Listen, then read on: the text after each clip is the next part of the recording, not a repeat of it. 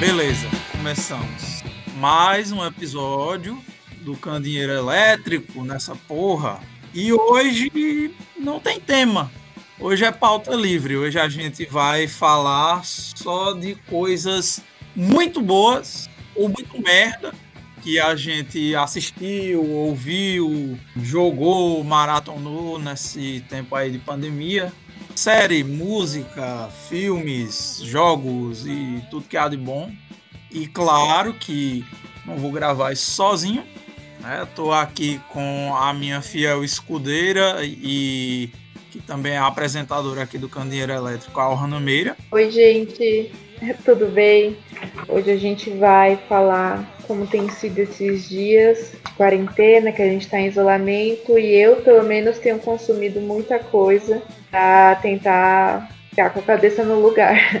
E a gente também tem hoje o Guilherme Romão. Você quer se apresentar, Guilherme? E aí, galera, beleza? É, eu sou o Guilherme Romão, e tamo aí pra falar as merdas, dar uma pistolada, reclamar da vida, que é o que eu faço de melhor, né? E o Romão não falou, mas ele tem um podcast também, né não, Guilherme? Ah, verdade, já ia me esquecendo, ó.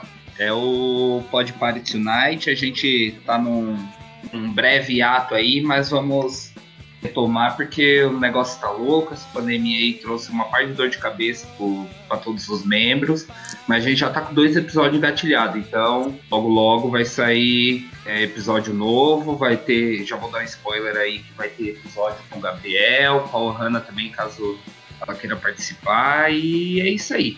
E também o nosso convidado muito especial aqui, que é o nosso amiguinho Antônio Lima Júnior. Pode se apresentar aí, Antônio. Salve galera, Antônio Lima Júnior, isolado aqui diretamente do bairro mais nórdico de Fortaleza. Ok, ok. Quem é que quer começar? Vamos falar de que primeiro?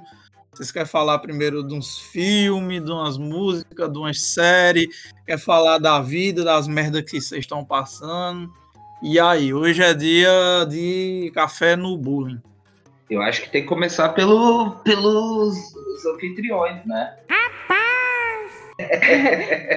Eu acho que a gente podia começar falando o que, que a gente tem feito, o que a gente mais tem visto, ouvido. Eu não, por exemplo, no começo da quarentena eu não estava ouvindo muita música, estava assistindo mais filme. Aí não sei se o que, o que vocês sentiram mais vontade de fazer assim, vocês jogaram muito, vocês ouviram bastante música. Eu comecei a ficar viciada agora de novo é, em alguns álbuns do Pink Floyd que eu tive que revisitar várias e várias vezes durante esse período. Tem muito a ver também com o desgraçamento mental que a gente está vivendo. Mas é, é, foi isso. Eu ouvi menos música, assisti mais filmes, não assisti muitas séries. E vocês, como foi? Não, então, eu, na verdade, desde muito tempo eu já não estava tendo saco para é, assistir nada, né? nem série, nem filme, porque eu tinha ficado sem computador, isso inclusive atrapalhou o podcast, a gente passou um tempão sem lançar episódio, aliás, a gente demorou para lançar os primeiros episódios, justamente por causa do problema de eu ficar sem computador e não ter como editar os episódios. Um problema que eu não teria antes da pandemia, porque eu poderia usar o computador lá da universidade. Só que, né, a gente entrou em quarentena e aí eu não tinha mais essa opção. Eu tinha que editar só por um computador que fosse meu, né? E aí eu demorei um tempão para conseguir juntar dinheiro para comprar um, um computador. E agora estamos aqui mas aí, quando eu arrumei um computador, aí sim eu consegui ter um pouquinho mais de saco, um pouco mais de paciência para assistir qualquer coisa. Né? E aí é que eu consegui engatar alguns filmes e algumas séries. E ultimamente o que eu mais tenho assistido é filme de terror. Mas não é qualquer tipo de filme de terror. Eu resolvi pegar uns filmes de terror slasher, né, dos anos 70 e 80, e até alguns aí mais recentes também, né? Que eu não tinha visto porque ou porque eu não conhecia ou então porque eu tinha algum preconceito. Inclusive, alguns desses filmes que eu assisti, é, eu achava que era filme de terror slasher, mas não era, né? Que o aspecto de é, é, terror desses filmes era simplesmente um chamativo que esses filmes, na verdade, não eram filmes de terror. E que, inclusive, vão entrar na minha lista tanto de coisas que eu gostei, tanto de coisas que eu odiei, porque, né, nem todos os filmes né, desse, desse estilo foram bons. Mas uma coisa que eu fiz muito nessa quarentena foi ouvir podcast, né? Além de fazer como eu estou fazendo agora, vários podcasts. Né? Eu estou ouvindo muito podcast e eu acabei conhecendo uns podcasts legais. Eu ultimamente eu tenho tido mais saco para ouvir podcast do que para ouvir música, né? E quando eu paro para ouvir música, eu estou ouvindo mais é, músicas que eu já gostava muito, né? Então eu estou ouvindo muito muito rock progressivo, é, muita música latina, principalmente a música latina dos anos 70, né? Ali da, da época das ditaduras militares, né? Tô ouvindo muita música chilena, música cubana, música peruana e vamos falar disso também aí ao longo do episódio. E voltei a ver séries, né? Terminei de ver algumas séries que eu tinha abandonado e comecei a ver outras, vamos falar um pouco disso também. E, inclusive, consegui até jogar uns jogos também, né? Consegui é, jogar uns joguinhos aí, até zerei um desses jogos e, é, como eu já costumo falar nas minhas redes sociais, mesmo que eu falei aqui no programa, e talvez o, alguns do, das pessoas que estão aqui não sabem, né? Mas eu não gosto de jogar jogo online, não gosto de jogar jogos multiplayer, né? Eu sou um jogador solitário. Eu gosto de jogar jogos single player, jogo com missão, que tem uma história com começo, meio e fim. Né, que, como eu gosto de dizer, é um jogo que eu vou jogar uma hora por dia durante uma semana e zerar ele, pronto, acabou, morreu Maria Preá, e vamos pro próximo jogo. E é isso aí, eu não tenho saco para jogos em, de mundo aberto que eu tenho que desenvolver personagem e passar horas e horas por dia durante meses jogando para conseguir ficar bom no jogo. Eu não tenho saco. Né? E são sobre todas essas coisas que eu vou falar. A única coisa que eu sinto em falta foi de literatura, porque ultimamente eu tenho lido uma, muito mais livro é, teórico por conta da minha pesquisa acadêmica, né? Então, ultimamente eu não tenho tido muito contato com literatura, mas eu já estou é, baixando e comprando alguns livros, baixando livros que eu não acho é, no Brasil, eu acho por um preço que é absurdo, né? E comprando os que eu acho baratos, uns livros aí de literatura, tanto literatura brasileira quanto estrangeira, é, clássicas mesmo, mas de literatura o mais interessante que eu tenho me interessado mais é tan tan tan, tan Ficção científica soviética. Vamos falar um pouco disso também. Isso, inclusive, vai ser tema de outro episódio que vai sair mais pra frente aí. E, bom, introdução foi essa. Fala aí, Guilherme. Massa. Interromper. É... Não, não, sem problema. Eu, no começo da pandemia, tipo, tentei ser um pouquinho mais produtivo tal, pegar e focar um pouco em em livros teóricos tal, só que, mano, tipo, vai dando todo esse rebuliço da situação, tanto econômica, a gente vê essa merda que tá de gestão dessa dessa pandemia, aí eu acabei, tipo, tentando abstrair o máximo possível, né? Aí eu peguei é, bastante livro de ficção para ler também, eu, igual você, consumi muito podcast, muito podcast. Fiz um, um retorno às bandas de stoner rock que eu tava ouvindo há um tempo atrás, aí eu tava sem saco para música. Voltei a ouvir, tipo, que é um dos estilos que eu, que eu mais curto, além do, do punk rock, de trash. Tipo, piro pra caralho em stoner. E, e filme específico eu não tenho assistido, mas eu resolvi dar um, resgatar também os animes da, da Era de Ouro, assim, do, dos anos 90. Então, eu assisti Evangelion, assisti Berserk. Então, mais pra frente, acho que dá pra, pra gente falar um pouquinho disso daí. E E só para complementar que você falou de ficção científica soviética, eu baixei aquele Coração das Trevas pro Kindle, eu começar a assistir, a ler. Não sei se você leu.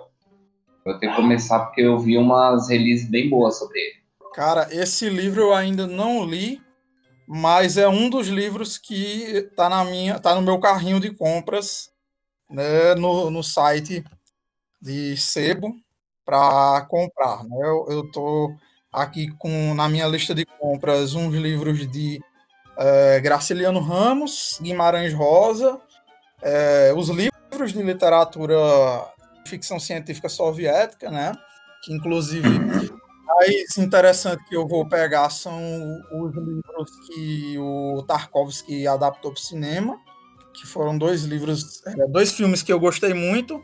É, um deles eu já li o livro, vai ajudar muito no episódio que a gente vai fazer. E, e, já dei uma olhada no jogo também, né? Que é isso que vai ser legal, que esse episódio a gente vai fazer sobre essa obra e essa obra ela, ela é livro, filme e jogo, né?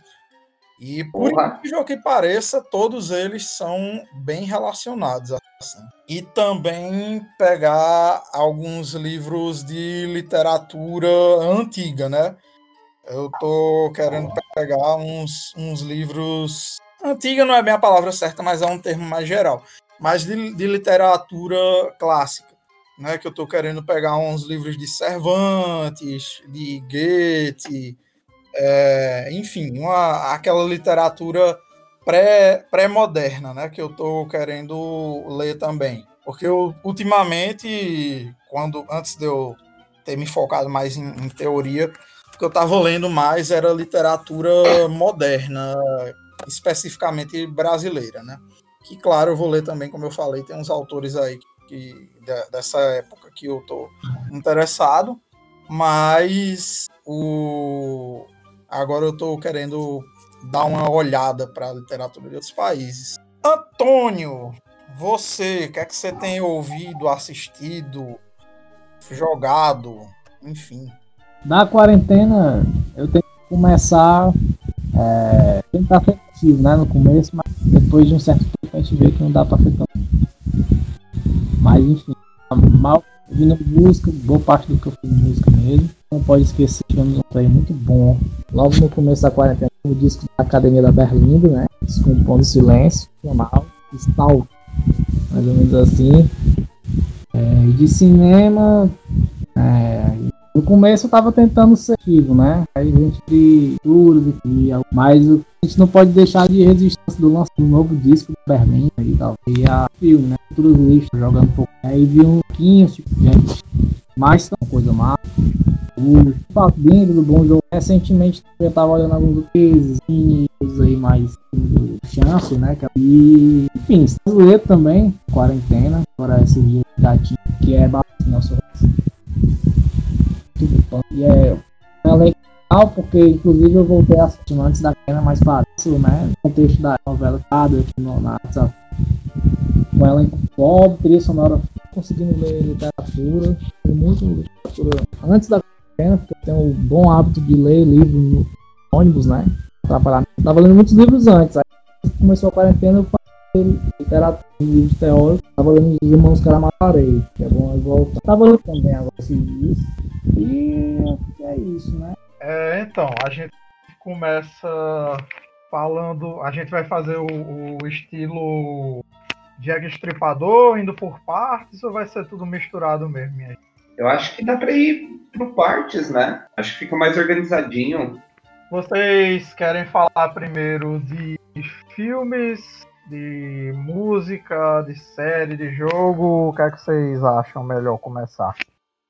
Sabe, eu tive uma ideia que fosse assim, cada um falasse é, o que, as coisas que você fez, e aí a gente comentasse em geral. Aí depois outra pessoa falava e a gente comentava da outra pessoa. Será que não fica mais fácil? Acho que fica legal, sim. Sim, fica legal. Então posso começar? Então, é, eu vou começar falando dos jogos, que eu queria poder jogar mais jogos, assim, é, mas eu nem tenho videogame, eu não sei se vocês jogam coisas por videogame, computador. É, a única coisa, eu sou muito noob, a única coisa que eu joguei que eu fiquei viciada na minha vida foi Minecraft. então... Eu sou jogador de computador, eu só jogo no computador. Eu nunca tive é, grana para ter um videogame, né? Então eu, eu sempre joguei no computador e a maior parte da minha vida eu tive uns computador muito peba, então eu sempre joguei jogos mais antigos do que o que eram os jogos da, da minha geração, assim, dos, dos jogos que eu via a galera jogar. E esses jogos eu só conseguia jogar indo para as saudosas locadoras de videogame, né? Quando eu consegui um realzinho para jogar uma hora de GTA San Andreas de dois com algum primo meu, né? Mas sempre fui jogador do computador mesmo. Acho que eu fui uma jogadora de primos. Eu sempre joguei quando eu tava com os meus primos muito particulares nos jogos. Por exemplo, tinha um de PlayStation 2 para Homem-Aranha, do Homem-Aranha. E aí você tinha que ir fazendo as missões, né? Mas eu queria, sei lá, explorar a cidade, brincar nos prédios. Eu nunca consigo muito me até aos objetivos dos jogos, então eu prefiro esses tipo Minecraft. Mas eu joguei também Pokémon, o Antônio tava falando de Pokémon, do Nintendo DS. Mas enfim, o que, que eu joguei nessa quarentena? Eu joguei The Sims 4. é a única coisa que eu joguei. Mas eu já comecei a ficar muito irritada, porque eu tava.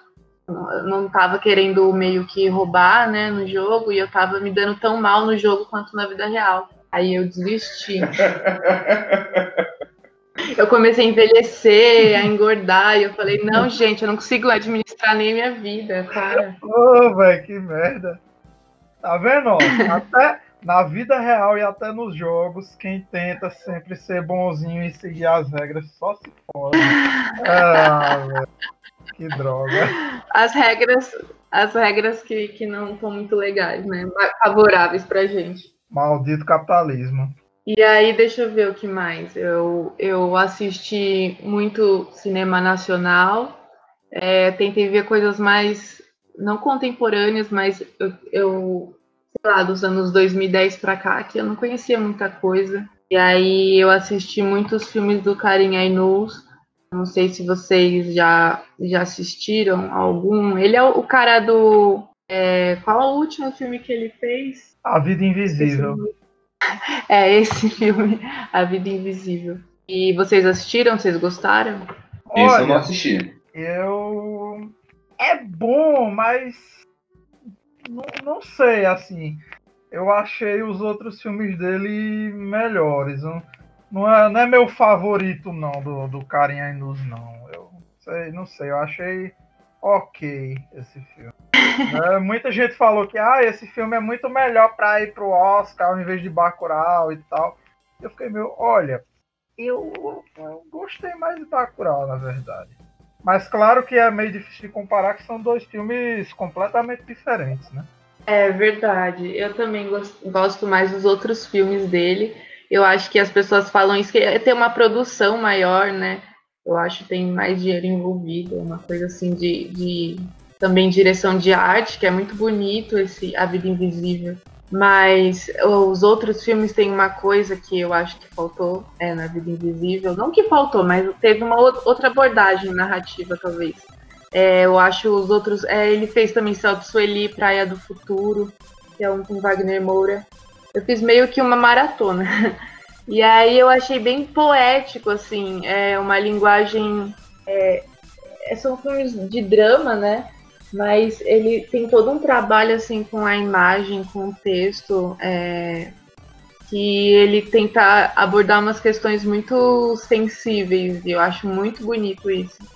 E às vezes as pessoas é, rejeitam um pouco esse tipo de filme, né? Falar, ah, isso é filme cult, filme chato. Mas eu acho que a gente tem que aceitar mais, aprender a, a saborear isso que o cinema pode proporcionar. É tipo uma poesia, ler uma poesia, né? Agora aí é uma coisa, né, que eu admiro muito assim, ó, Hannah, que eu tenho um pouquinho de inveja, que eu não consigo, é, tipo, me, me ocupar muito assim, de, de ler poesia. Não, não sei, eu já teve um pequeno período curto assim da minha vida, quando eu ainda estava na faculdade de psicologia, que eu até fazia, né? Umas, umas poesias e tudo mais, mas é, não, não, não foi uma coisa que vingou, não, na minha vida assim. Né? Eu sempre fui mais de escrever música, que tem gente que fala que ah, escrever letra de música você é, não é músico, você é poeta, porque letra de música é poesia. E aí eu não, não sei, né? Eu não, não manjo dessa área para saber como classificar, mas realmente assim o mais próximo que eu chego de poesia são as letras de música que eu escrevo. Mesmo isso, ultimamente, eu tenho querido me dedicar mais, embora eu não tenha tido muito tempo ainda, mas eu vou arrumar, né? É, mais tempo me dedicar ao instrumento, né? É, porque eu, eu, sinto falta, assim, né? Como uma pessoa que escuta muito é, rock progressivo e algumas músicas que são instrumentais, né? É uma coisa que eu tenho sentido falta e que eu quero incorporar mais nas músicas que eu faço, que é dar um, mais uma complexidade na, na melodia das músicas que eu faço, né? É, para que não, não, fique só uma, uma mera canção onde é, o som dos instrumentos esteja lá só como um acompanhamento melódico para o canto, né? Ter um pouquinho mais de complexidade na composição, na composição da música em si. Eu quase mordi minha língua aqui agora.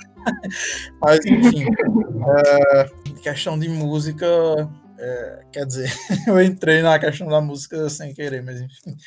Mas em questão de poesia era mais isso. Eu, eu, eu me acho muito muito poser assim nessa questão de música. Não, não, não sinto que eu tenho propriedade para falar sobre isso, não. E aí por isso que sempre que quando tem esse assunto eu prefiro deixar a, a Orhana falar mais.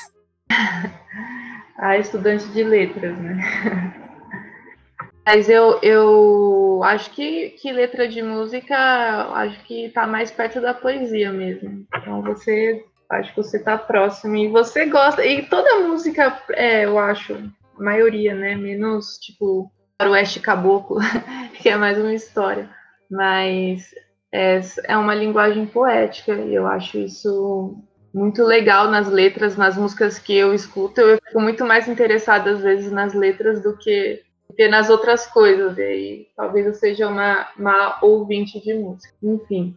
Sobre poesia, eu vou falar rapidinho. A última coisa que, que eu fiz mais, além de ver filmes e tentar e falhar em jogar The Sims, é, eu li bastante poetas brasileiros, principalmente os dos anos 70, 60, 70, é, que eu não conhecia.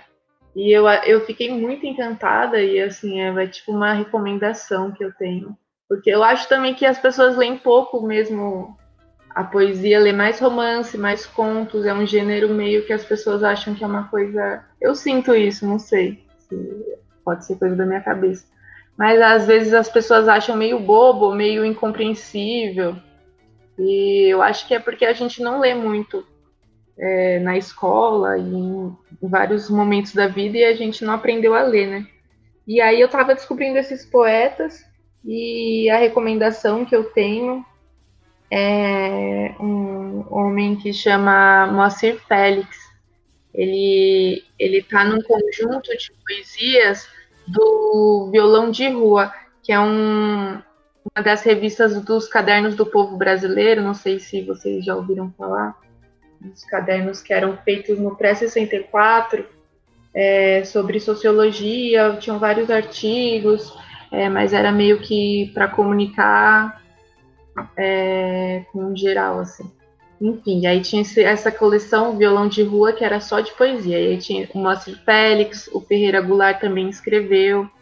E é, eu, eu tava lendo Violão de Rua e acho que também existe um, um certo preconceito das pessoas falarem isso é uma coisa panfletária, é, esse tipo de, de de arte, tanto na música quanto na poesia, é, no teatro dos anos do pré-64, muito voltada à política, assim.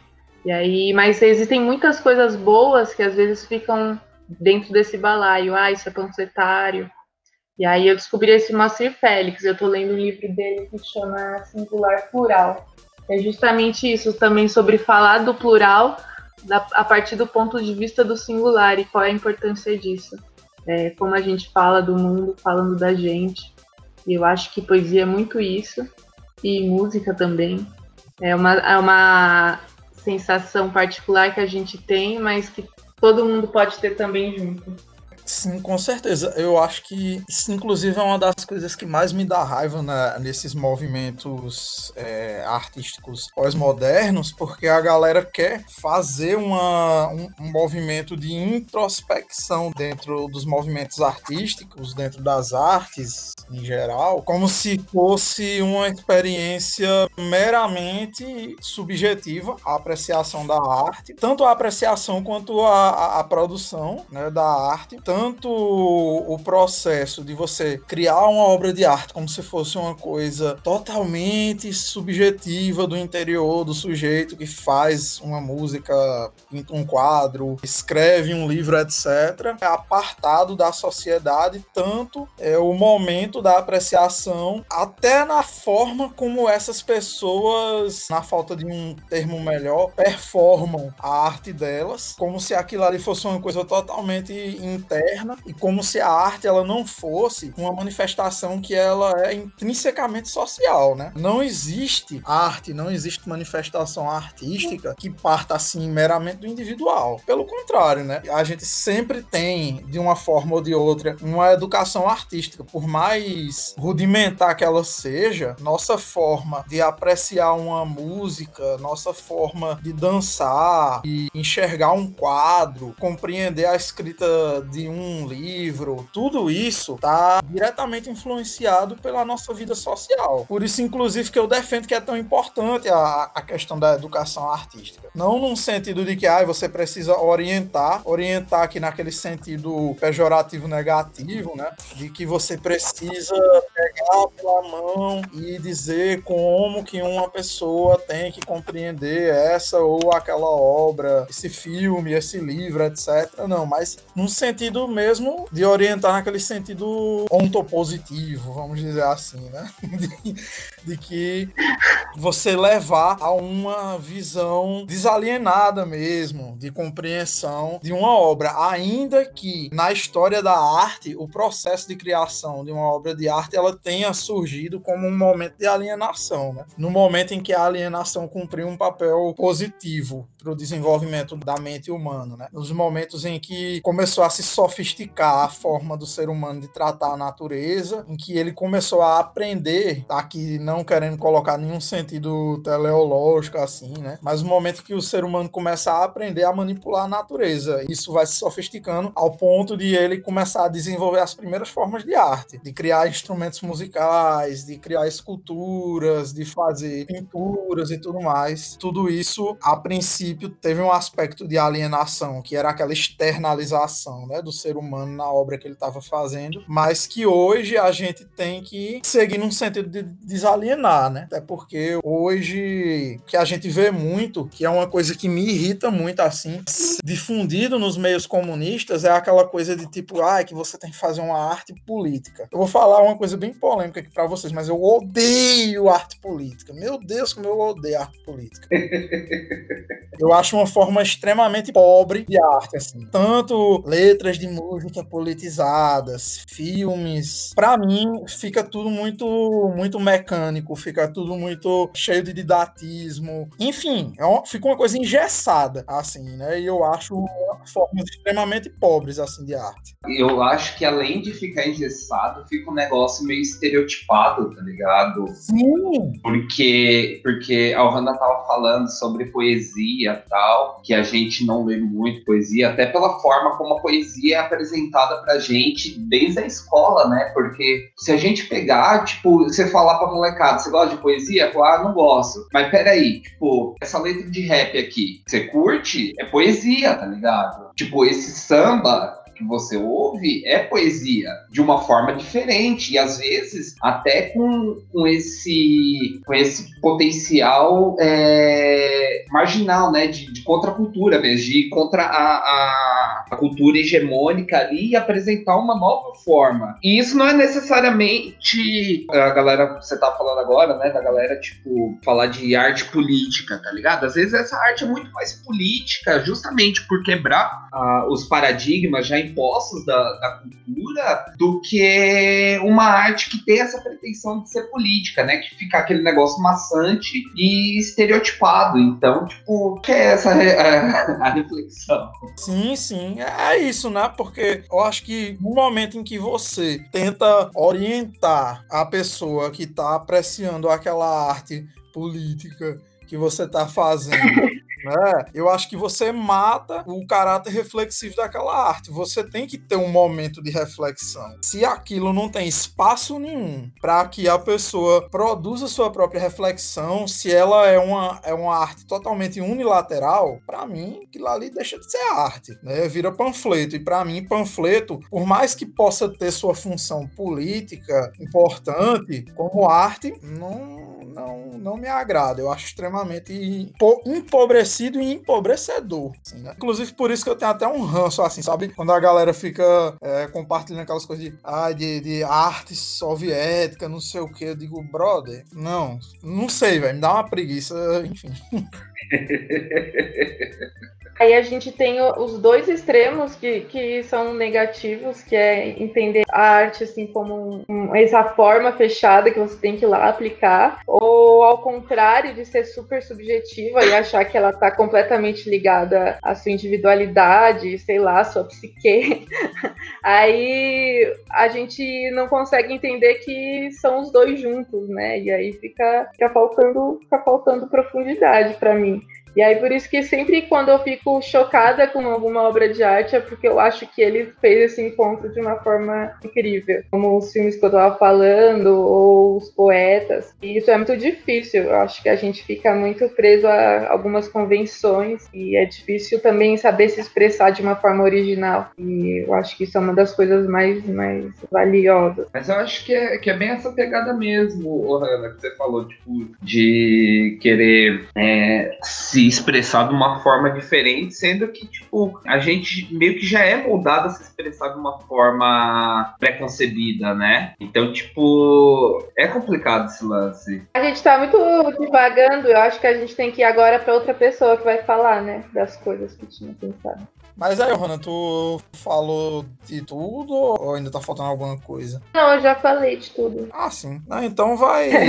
então vai tu, Guilherme. Bem, eu vou começar por. Eu não sei se aqui vocês. Vocês curtem anime dessa, esses mais clássicos, se vocês chegaram a assistir os animes que eu citei. Vocês viram? Cara, eu não. É, os que você citou foi Evangelion, Berserker, né? Aham. Uhum. Esses eu não vi. Quando você falou anime clássico, me veio na cabeça foi Manchete, Band, SBT. Aí pra você ia falar de Dragon Ball, Inuyasha, Yu Hakusho, é, Tsubasa, Cavaleiros do né? Zodíaco. Né? Super campeões, né? Sakura Caricatos. tá ligado? Já tava pronto pra falar de Rantaro. Rantaro. Rantaro. Rantaro é muito bom, né? Ságua, Inclusive, o Paulo. O, a, a Ohana falou de Rantaro, inclusive é, eu choro de rir com, com o Paulo Moreira quando ele faz as tirinhas baseadas no Rantaro, mano. São maravilhosos. Não sei se vocês já viram. Então, Paulo Moreira é um, é um, um patrimônio, assim, né? Do, do Nordeste. Aquele cara é muito bom. As tirinhas dele. Nossa, eu, demais, eu, cara. Cara, Paulo Moreira, é, o Candeeiro Elétrico é, é seu fã. o Pode Pare também, já, já vou avisando, porque é maravilhoso. Então, o legal dessa, dessa Golden Era aí do, dos mangás, que eles trazem um, uns dilemas, assim, tipo, e um desenvolvimento de história que, que é bem, bem raro de você ver aqui no, no, nos animes atuais, tá ligado? E mesmo nos antigos, tipo Dragon Ball, Dragon Ball, Dragon Ball piro, mas eu não posso dizer que é uma super obra extremamente complexa e profunda e desenvolvida, porque, tipo, não é, tá ligado? Inclusive eu fico bem puto e vou lançar uma, uma polêmica aqui com, com os otaku fedidos que fica pirando em. Lançar a braba. É, fica nessa discussão de Naruto mais profundo que Dragon Ball, não sei o quê. Meu, tipo, primeiro, a gente tem um, um apego maior a Dragon Ball por ser algo mais da nossa, da nossa geração. Mas você vir com essa cartada, ai, porque é muito mais desenvolvido, muito mais profundo. Cara, não é, porque a história do Naruto é um negócio cheio de falhas, com, com uns flashbacks ruins, com roteiro fraco, cheio de clichês, e, e quando são os flashbacks, é uns negócios extremamente piegas, assim, tipo, ah, eu tenho um passado triste, aí você vê, assim, tipo, um drama familiar, você fala, meu, tipo, é uma bosta. E isso, eu falo tudo, pra chegar no, no Evangelho. Naruto. Na edição eu vou botar aquele áudio, é que eu não tô lembrado, aquele negócio lá de. Ai, você pode não entender o Naruto, mas o Naruto. Ele pode ser duro às vezes. pode ser duro às vezes. O Naruto pode ser um pouco duro às vezes. Talvez você não saiba disso, mas o Naruto também cresceu sem pai. Ah, e é algo que você, tipo, você. Isso você realmente encontra nesses animes mais clássicos, tipo no, no Evangelho, que é um negócio assim, tipo, e eu fui com aquela premissa, ah, tá, é, é, é robô gigante saindo no soco. Ah, tô fazendo nada, vou ver essa porra. E quando eu assisti, tipo, tem uma profundidade, assim, um desenvolvimento muito foda, tá ligado? Tipo, o, o, Shinji, que é o personagem principal, tem, tipo, vários dilemas com o pai, tipo, um trauma familiar fudido.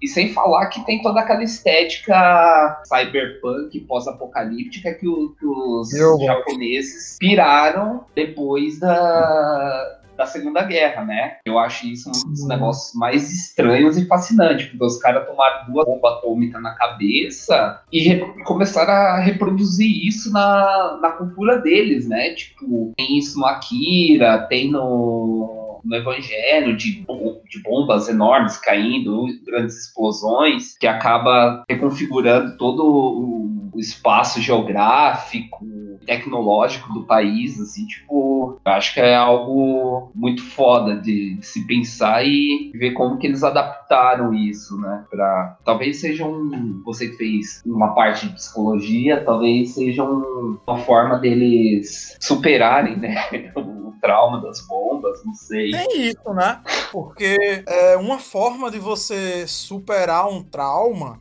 é você admitir que aquilo ali fez parte da sua constituição. E talvez é, as pessoas, não sei se isso é um processo do povo japonês em geral, ou se é algo mais específico desses artistas que produziram né, esses uhum. animes, como o Evangelion, por exemplo, um movimento de tentar se confrontar com aquele trauma compreender todas as implicações de, desse trauma dentro da, da formação psicológica desse povo, né? E produzir uma obra de arte que consiga dar uma significância para isso, né? Uhum. Eu acho que isso faz parte. Eu acho que, inclusive, você tentar negar um evento traumático na sua vida, da mesma forma como você tentar negar um evento traumático na constituição histórica de um povo, né, não é uma estratégia boa. Na verdade, essa forma de negação, na verdade, ela pode ser muito ruim para o processo de cura, né? Às vezes a, a, confrontação é a melhor forma de você lidar, né? Nem sempre, é. claro, né? Mas isso varia de, de constituição histórica para constituição histórica, né? De, de cada povo. Mas é isso, tipo, é essa, esse confronto e essa incorporação dos traumas na, na sua narrativa interna, ela pode ser uma forma boa de você lidar com esse trauma.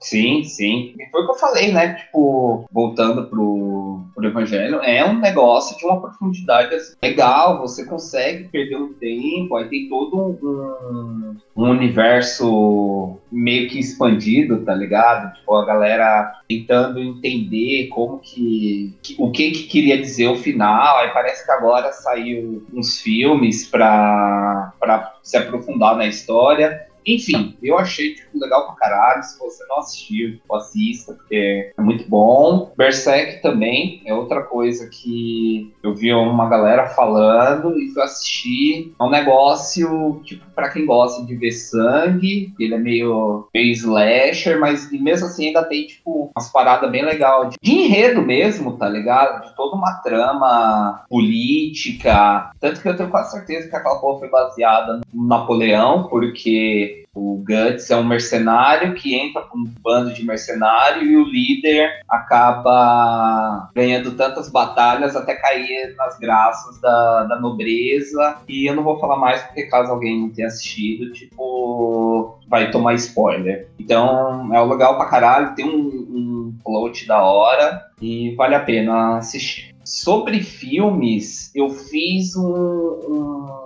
um resgate também, assim como o Hanna estava falando, de filmes nacionais. É, eu assisti dois, na verdade. Um eu reassisti, outro não tinha assistido, eu considerava uma falha de caráter minha, porque eu peguei essa quarentena para adicionar todas as minhas falhas de caráter, como assistir esses animes. Então eu peguei para assistir o. Eles não usam Black Tie. E, velho, que filme! Que filme do caralho, tipo. Eu fiquei brisando. Nossa, velho, esse diretor um é muito foda. Inclusive, a gente uhum. fez um episódio sobre um filme do Leon Hirschman. A gente fez o primeiro episódio, né, que era sobre adaptações de é, Graciliano Ramos para o cinema cinema, e um dos diretores uhum. foi o Leon Hirschman, né, que dirigiu São Bernardo, que é um dos meus filmes nacionais favoritos, né? E o Eles Não Usam Black Tie também tá na minha lista, né, de filmes brasileiros favoritos. E são dois filmes que eu recomendo muito, e é um diretor que eu acho que todo mundo tinha que conhecer. Leon Hirschman é muito foda.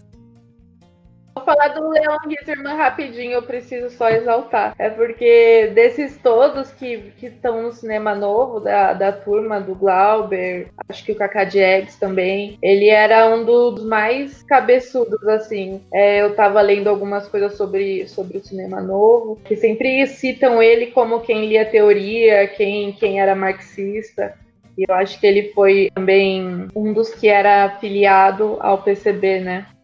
Outro que eu estava assistindo e também é mais ou menos nessa pegada, não da luta política, né? Porque o, o eles usam black tie, fala pra caramba sobre a luta sindical, tal, a realidade ali da, periferia. Peguei para rever o Pichote do Hector Babenco que eu tinha assistido quando eu era moleque, que meu pai tinha comprado VHS e botou pra, pra eu assistir, tipo, aí ó, se você não estudar, você vai ficar assim, tipo aquela, aquela psicologia maravilhosa dos pais dos anos 90, né? E, e daí. Que filme, né? Eu não sei se vocês já assistiram, Shot. Vocês já assistiram? É outro filme foda também, né? E esse filme ele é do Hector Babenco. É, né? do Hector Babenco. O, que é um, um diretor argentino.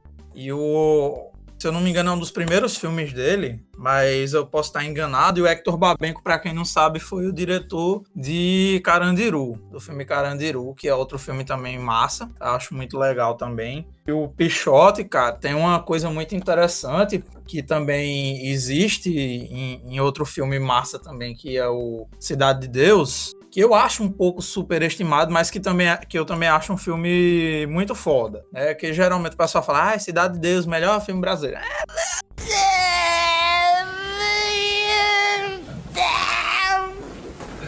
Mais ou menos, mais ou menos, mais ou menos. Peraí, também não é, não é assim. né? Mas é realmente mas que é o fato de que são filmes com elenco amador, Sim. majoritariamente amador. Que a molecada do Pichote é tudo amador. Ali, os moleques ali não são ator, não. Né? Inclusive, o menino que faz o papel principal, que faz o Pichote, né? é interessante falar que, e eu não sei se o, o Guilherme ia contar essa curiosidade, uh, e Pode se, falar, se problema. Tiver Pode falar, não tem problema. Tiver queimando sua, eu estiver queimando sua fala, me, me interrompa. Mas a cabeça. É que o, que o menino tentou, né? É, seguir carreira de ator, só que ele não conseguia porque ele tinha um problema de leitura, que se eu não me engano, ele parece que ele tinha dislexia, um negócio assim. E aí ele não conseguia decorar as falas, que ele não conseguia ler o roteiro. É, ele tentou participar de outros filmes, mas não conseguiu por causa disso.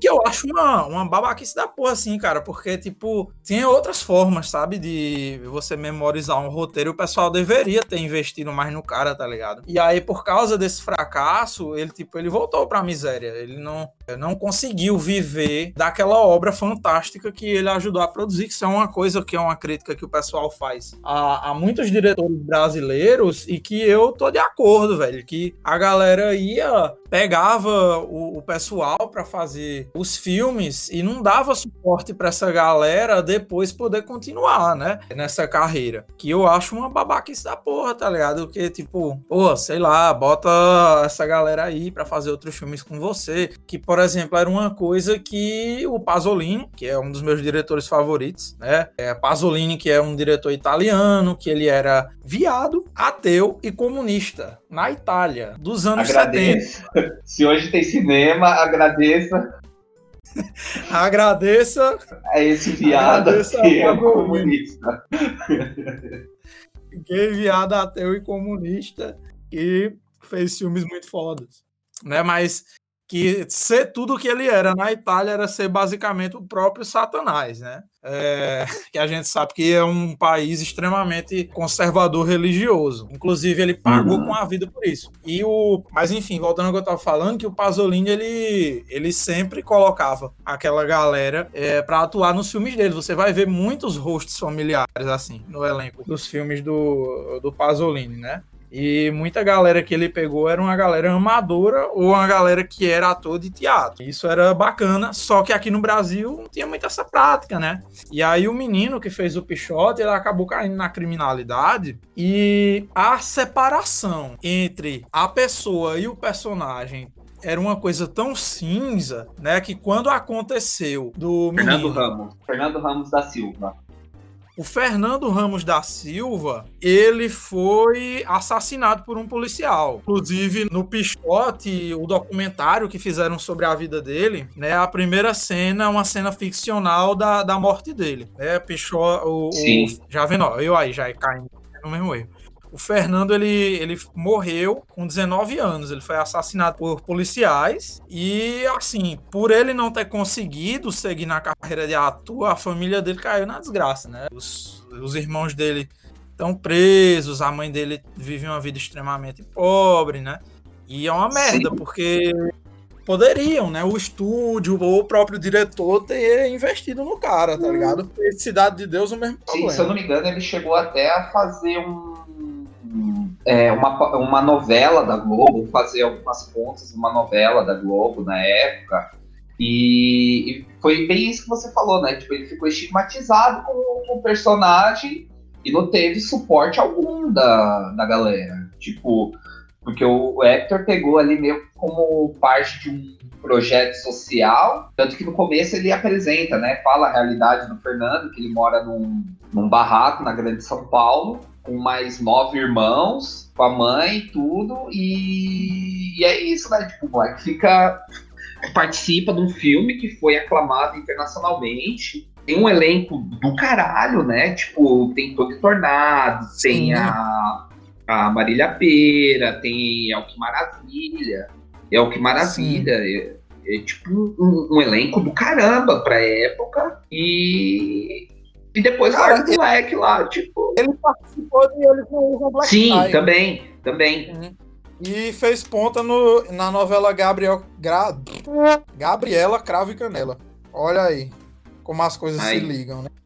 E daí a gente vê, tipo, o, o Cidade de Deus, que, tipo, foi o quê? 20 anos depois tem a, a, mesmo problema, né? Então, isso talvez seja um, algo a se, a se refletir aqui no cinema nacional. Sim, sim. Tem esse, esse, problema muito grave que a gente não pode deixar de criticar. Eu acho que aí de filme foi isso. E livro, eu tô lendo a, a trilogia da Fundação do Asimov, que convenhamos, né, meu? Que homem, que autor. Não é à toa que ele ganhou do, do Tolkien, né? Não desmerecendo o Tolkien, nem entrando numa, numa competição, tipo, besta, mas ele realmente, eles realmente competiram o prêmio de melhor, melhor obra de, de fantasia e o Asimov ganhou. E eu acho que você, melhor do que eu, pode falar sobre, sobre o Asimov, né? Cara, é o Asimov que nasceu na Rússia, né? Mas ele acabou estabelecendo a vida dele nos Estados Unidos muito por causa é, de, perseguição política mesmo, de cagada que o, o, Partido Comunista da União Soviética fez com a galera da ficção científica. A gente não pode negar que houveram esses problemas. A, a, a União Soviética vacilou muito né, com, com seus artistas, e o Asimov foi um desses que caiu fora né, da Rússia e foi viver fora do país mas que era um, um, um, autor assim profundamente que por mais que ele não fosse marxista, comunista e tudo mais, mas era um cara profundamente humanista, né? Que Sim. sempre foi crítico, né, da, da, dessa sociedade. E eu particularmente eu, eu, eu gosto, além, claro, do, dos livros dele que são fantásticos, né? mas de uma crítica, cara, que ele escreveu sobre o livro 1984 de George Orwell, né? Que ma malandro, velho, ele tritura o livro assim. No, no... E o legal é que ele não faz uma, uma crítica política ao livro, né? Tipo, ele faz uma crítica estética. O cara. Literária, o cara pega... uma crítica literária literária. Ele faz uma crítica imanente do livro. Né? Ele fala, pá, tá bom, isso aqui é para ser uma, uma, obra futurista, consequentemente uma, uma ficção científica, né? Sobre como é que seria o futuro, se, se o comunismo dominasse o mundo e tal. E aí ele disseca todos é, os elementos extremamente pobres que tem na, na obra do George Orwell, né, especificamente no 1984, mas ele dá uma pincelada também no Revolução dos Bichos, né? Ele passa assim por alto, mas ele fala mais dessa, dessa obra e cara, ele desce o cacete no livro e basicamente a conclusão que ele chega é que tipo, cara, é ruim como panfleto político e como um livro de ficção científica é pior ainda, é um negócio abjeto. ele, ele fala um monte de coisa que tem de ruim enquanto ficção científica no livro, né?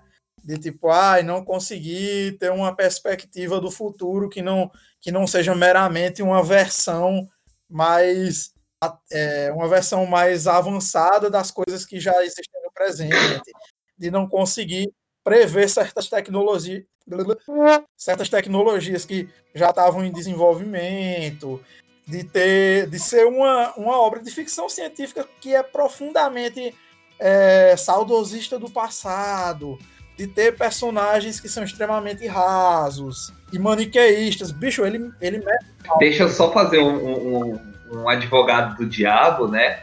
É que no caso também de você que exigir isso, deixa eu formular direito, exigir o Asimov exigir isso do, do Orwell é até bem injusto, né? Porque o, o Asimov, ele era um cientista, né?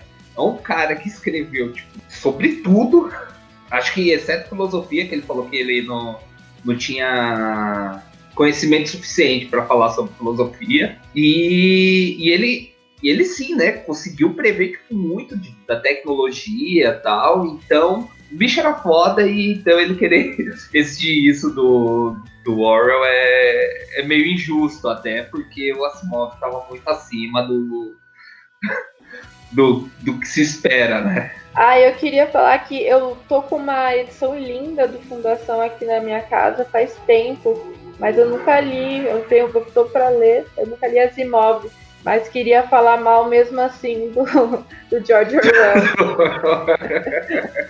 é, eu acho também muito chato, é, os personagens muito rasos. E eu não entendo porque tem todo um hype, né? Tipo, todo mundo. Ah, ficção científica, a Revolução dos Bichos, 1984. E aí tem um monte de outros é, escritores e obras que ficam meio de lado, tipo, o Asimov não, porque ele é bem famoso, né?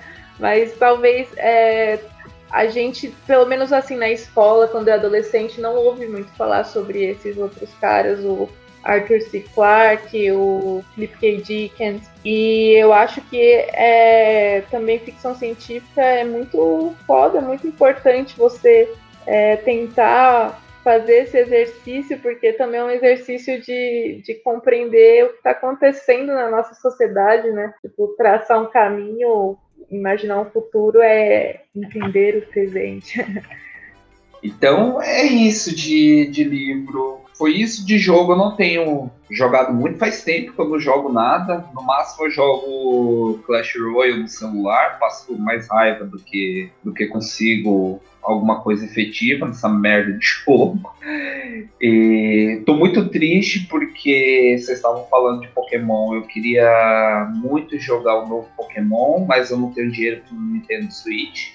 Então eu fico nos emuladores ou assistindo os episódios na Netflix junto com a Maria Olivia, que agora ela vai fazer quatro anos e tá tipo noia de Pokémon, assim, eu não sei por que eu fui apresentar aquilo para ela e eu passo o dia todo sendo Ash enquanto ela é o Pikachu. Então essa é a vida do, do pai. Loucona, eu acho que o Antônio queria falar alguma coisa. Não, eu tava falando que o Pokémon que eu jogo é o Left Green ainda. Ah, então. É, eu, eu tenho o Safire aqui no Nintendo DS, mas já tô cansado de zerar essa porra. Eu acho que eu vou pegar o emulador de algo mais recente e, e jogar, porque tá foda. Cara, emulador é salvador de vida demais. Demais. né, de- do tempo do Play 1, Nintendo 64, que eu não tive oportunidade de jogar, tipo assim, jogar em casa, né, sem ter que ficar gastando dinheiro em locadora. E os, é muito bacana, assim, de, de você conseguir jogar esses, esses jogos, né? Porque, porque também videogame nessa época, gente, é um negócio caro pra caralho, bicho. Não tem nem dinheiro pra me comprar um jogo de videogame, moro, cara? Tipo, você, você tem um Play 1, um Nintendo 64, fora de questão, pô, sem condições. Né? Hoje, hoje você acha baratinho, mas aí com o emulador, né? Eu tô até pensando em comprar um, controle, pode ser um simplesinho mesmo, um controlezinho de. é, um controle de Play 1 ou de. Play 2, né? Não, não, um de Play 1 ou de Nintendo 64, USB, para eu jogar esses jogos no emulador, né? E É. porque eu já tenho inclusive vários, várias ROMs aqui, né? E, e imagens de jogos de Play 1 e de Nintendo 64, só esperando a oportunidade de eu comprar um controle para poder jogar. É, você tava falando de, de, de videogame que é caro. Um amigo meu, um dia desse, mandou um link.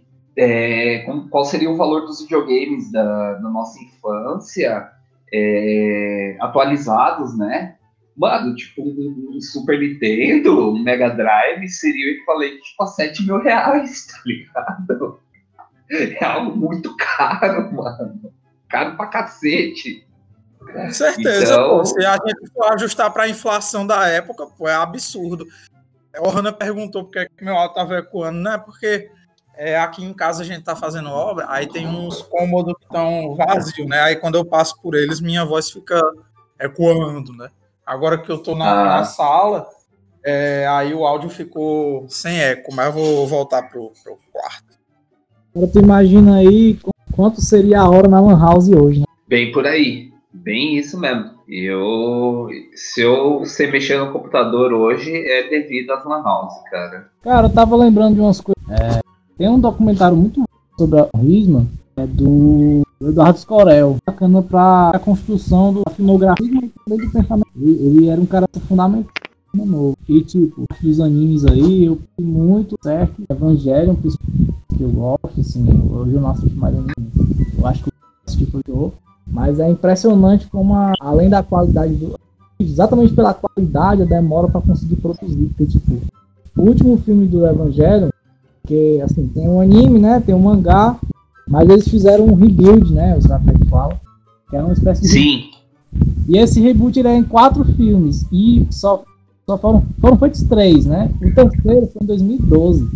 Aí ia sair agora, no começo do ano, o quarto filme, é a maldita pandemia prolongou mais o, a espera de quem tá desde 2012 esperando sair esse filme, porque no terceiro mudou toda a história, não tem nada a ver com o mangá, nem com o filme anterior. É uma viagem. Fica, porra, desde 2012 que tô esperando saber o que vai acontecer nesse, nesse caralho. E aí quando chega finalmente tem uma pandemia, né? Então, eu tava vendo, eu fui ver uns vídeos, né, e a galera explicando o que meio que acontece é que a ordem correta é tipo o Neon Evangelion, né, o, a saga clássica, aí o mangá e o Rebuild, porque meio que são três histórias diferentes. É meio que o, o retorno, né? Tanto que acho que o, o, último filme vai ter o nome de, tipo, You Cannot Redo, né? Tipo, você não pode refazer, porque é algo, tipo, fechamentos de ciclos e, e se iniciando tal. É uma viagem da porra. E é por isso que tem essas diferenças. Pelo menos foi a, a explicação mais plausível que eu. Tu tem mais alguma coisa para falar? Ah, ia falar só de música que venham todos para o mundo do stoner rock, tipo, muito bom, é gostoso demais. E que é som psicodélico de drogado para você abstrair um pouco de toda essa essa merda que tá, que tá acontecendo. E, e deixo como dica uma banda chamada Uncle Acid and the Dead Beats que é uma banda tipo psicodelia assim, absurda, numa qualidade maravilhosa e é um... é isso, né? Para quem curte um som de maluco e gosta de ficar viajando, tipo, principalmente para quem curte rock psicodélico, né? Acho que que vai ser uma boa dica. É, é isso aí. Muito bom. Inclusive eu gosto de, de stoner rock.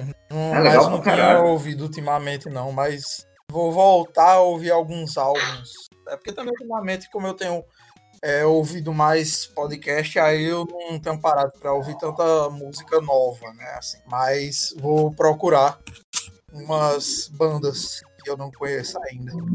Se quiser, depois eu te mando minha playlist do, do Spotify. Manda sim. Ah, agora, minha, minha, minhas coisas que eu andei fazendo aí, né, na, na pandemia. Bom, para tirar logo da frente a parte mais chata, né?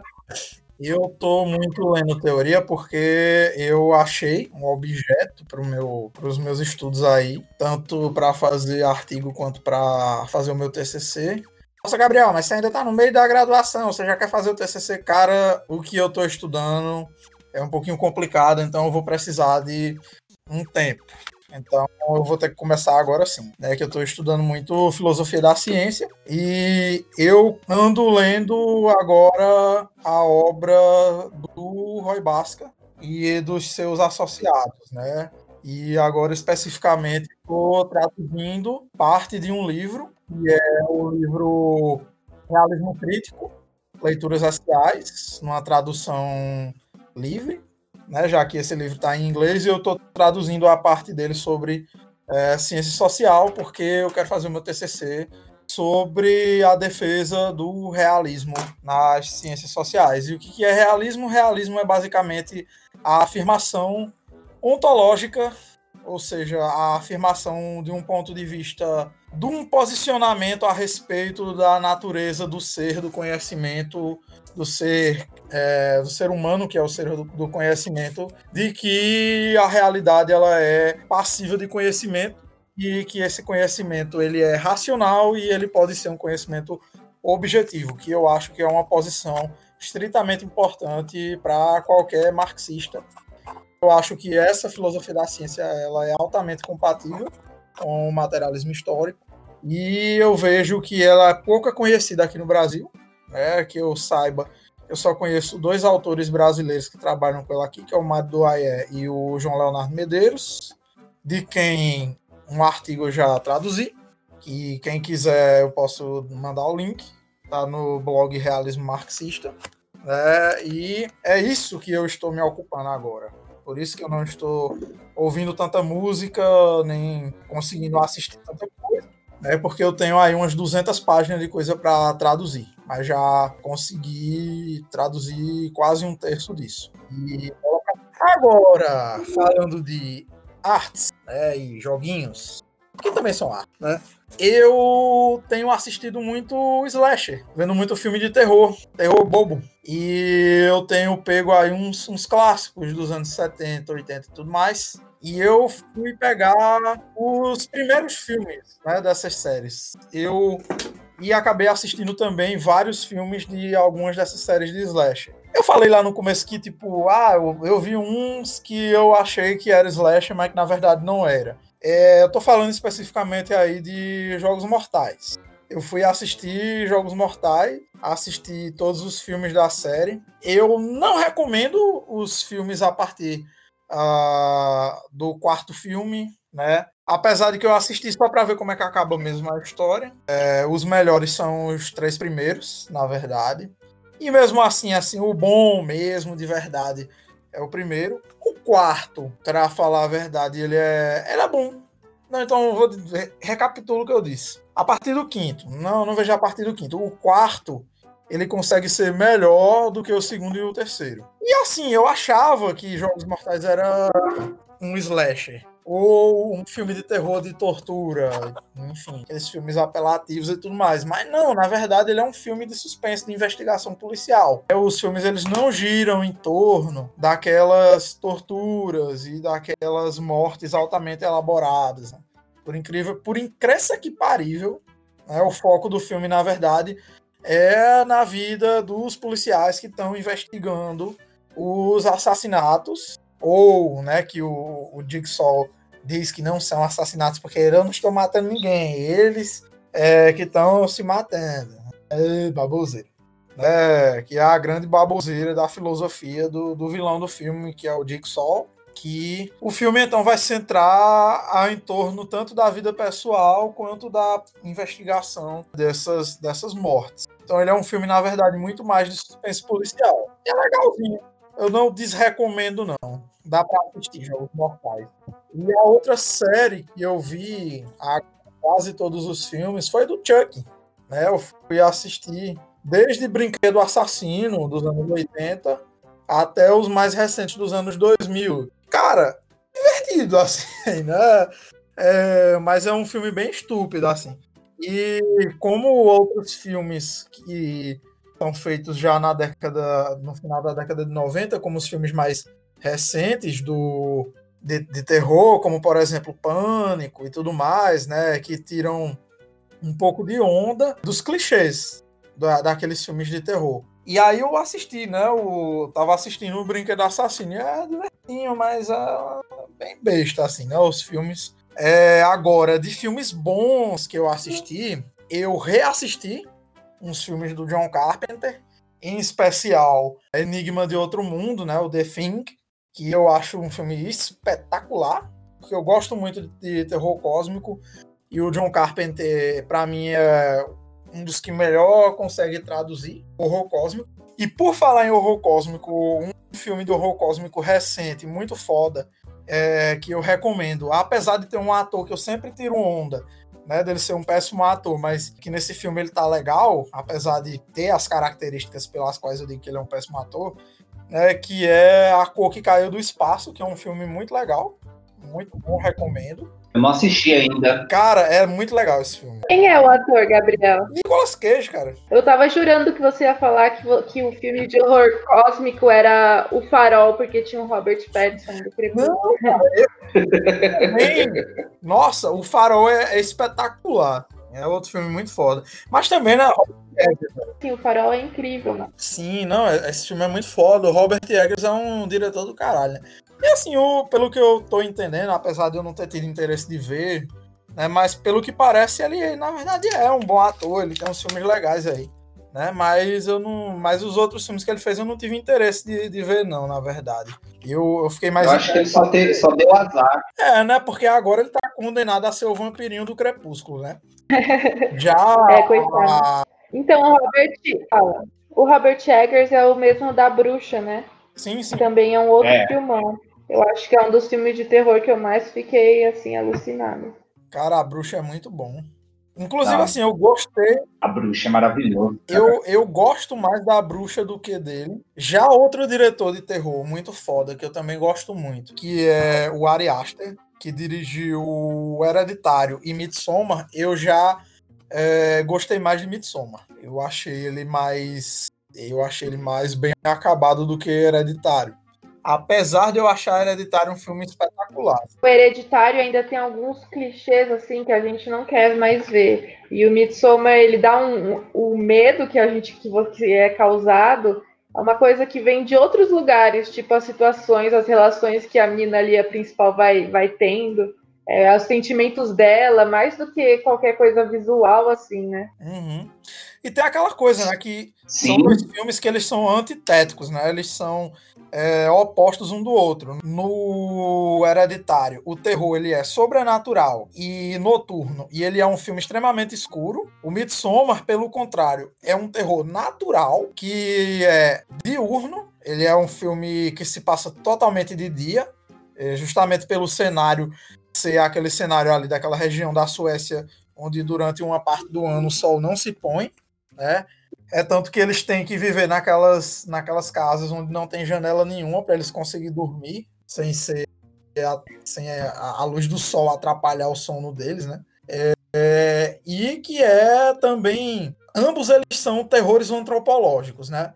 Tanto no Hereditário tá ligado com a mitologia goética, né? Que é a, a- toda a mitologia por trás é, dos rituais que, que são representados no filme do, do Paimon, que é que são mitologias extremamente antigas. E isso eu acho muito interessante, né? Que dá aquele ar bem mais exato assim pro filme. Enquanto que pro Midsommar, ele tem aquela cara de ser um ambiente alegre e solar e tal. Só que na verdade, na verdade tem uma coisa bem desconfortável e constrangedora e sombria, mas que fica subentendida assim, né? Que fica dando aquele desconforto assim durante o filme todo. E, e eu acho que ele conseguiu contrastar bem isso né, nesses dois filmes. Mas os filmes mais antigos que eu vi de slasher, na verdade, foram Halloween do John Carpenter, filmaço, muito foda. Inclusive vi o remake, que na verdade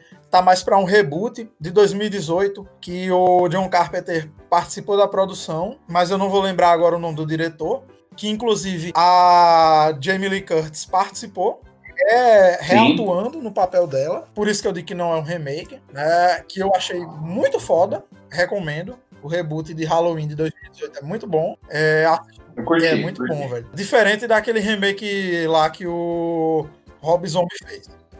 É, Som. não, Aham. não achei tão legal, não. Sexta-feira 13, eu assisti Sexta-feira 13. Pensei em ver as continuações, mas ainda não tive tempo. Porque, assim, no Sexta-feira 13, o personagem do Jason Voorhees, ele é lateral, ele não, não participa, né? Dando um spoiler aqui de um filme de mais de, de quase 40 anos, se você ainda não uma- mas que na verdade o, o, o Voorhees ele, ele tá só por trás dos assassinatos. Ele não é o assassino. Né? Na verdade, quem comete os assassinatos é a mãe dele, né? Que, que ele só vai então se tornar o personagem assassino nos outros filmes. Então eu tô querendo ver. Pra ver o, o desenvolvimento do personagem do Jason, né? Não sei se eu vou assistir tudo, porque né, vai ficando cada vez mais ah, absurda. Pior. É, vai pior. Vai ficando Pior. pior. É, Sexta-feira 13 e Halloween, e outro que eu vi foi. Nossa, foi um desses, cra- é, um desses clássicos aí. Um que eu não vi agora na quarentena, mas que eu achei muito foda também foi o Massacre da Serra Elétrica. Mas, Muito bom mas só também. presta o primeiro. As continuações não são muito boas, não Sim. né? Principalmente do terceiro pra frente.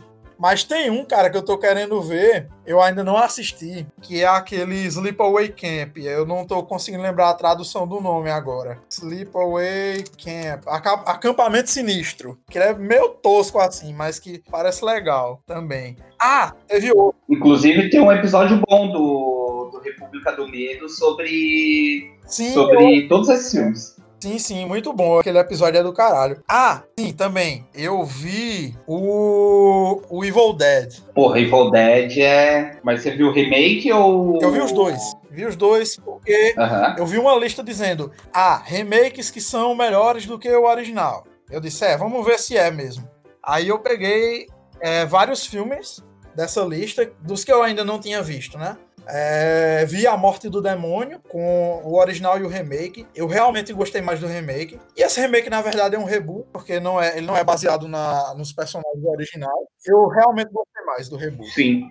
Não sei se tu viu o reboot. Eu vi, eu vi tanto o reboot quanto a trilogia, eu tenho em DVD, Aham. inclusive, porque é um dos meus filmes B favoritos, né? O Evil Dead. Porque eu acho que é até meio injusto a gente querer comparar no. Tipo, ah, os remakes são melhores do que os originais, porque o original ele não tem a intenção de ser um filme de terror é, propriamente dito. Não tem intenção da mesma. É um negócio, negócio meio meio... de comédia, né? É, se você pega o 2, né, que é o Uma Noite Alucinante, é um negócio assim, tipo, que você dá muito mais risada do, do que você fica com medo, porque tem o lance lá da mão dele, aí tem o- os demônios falando tipo uma par de merda, tem aquela cena clichê que tem o, o demônio que tá no porão, aí fica aí Solar Soul, aí Solar Soul.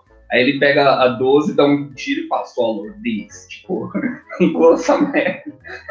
É um bagulho que não tem como você levar a sério. O reboot é bem mais terror, né? Ele, ele é bem mais. Uhum. E os personagens são mais desenvolvidos. Ele tem muito mais esse caráter de filme de terror mesmo. Sem, sem tanto de comédia. Enquanto que o original, né, ele é bem mais, ele é bem mais voltado para essa coisa da comédia, tanto que os, os filmes depois do primeiro são bem mais comédia. É outro, outro que eu comparei, o original com o remake, foi o Somos o que Somos, né? Que era um filme que originalmente é um filme mexicano de terror sobre uma família de canibais e assisti o remake, que foi baseado já no interior dos Estados Unidos.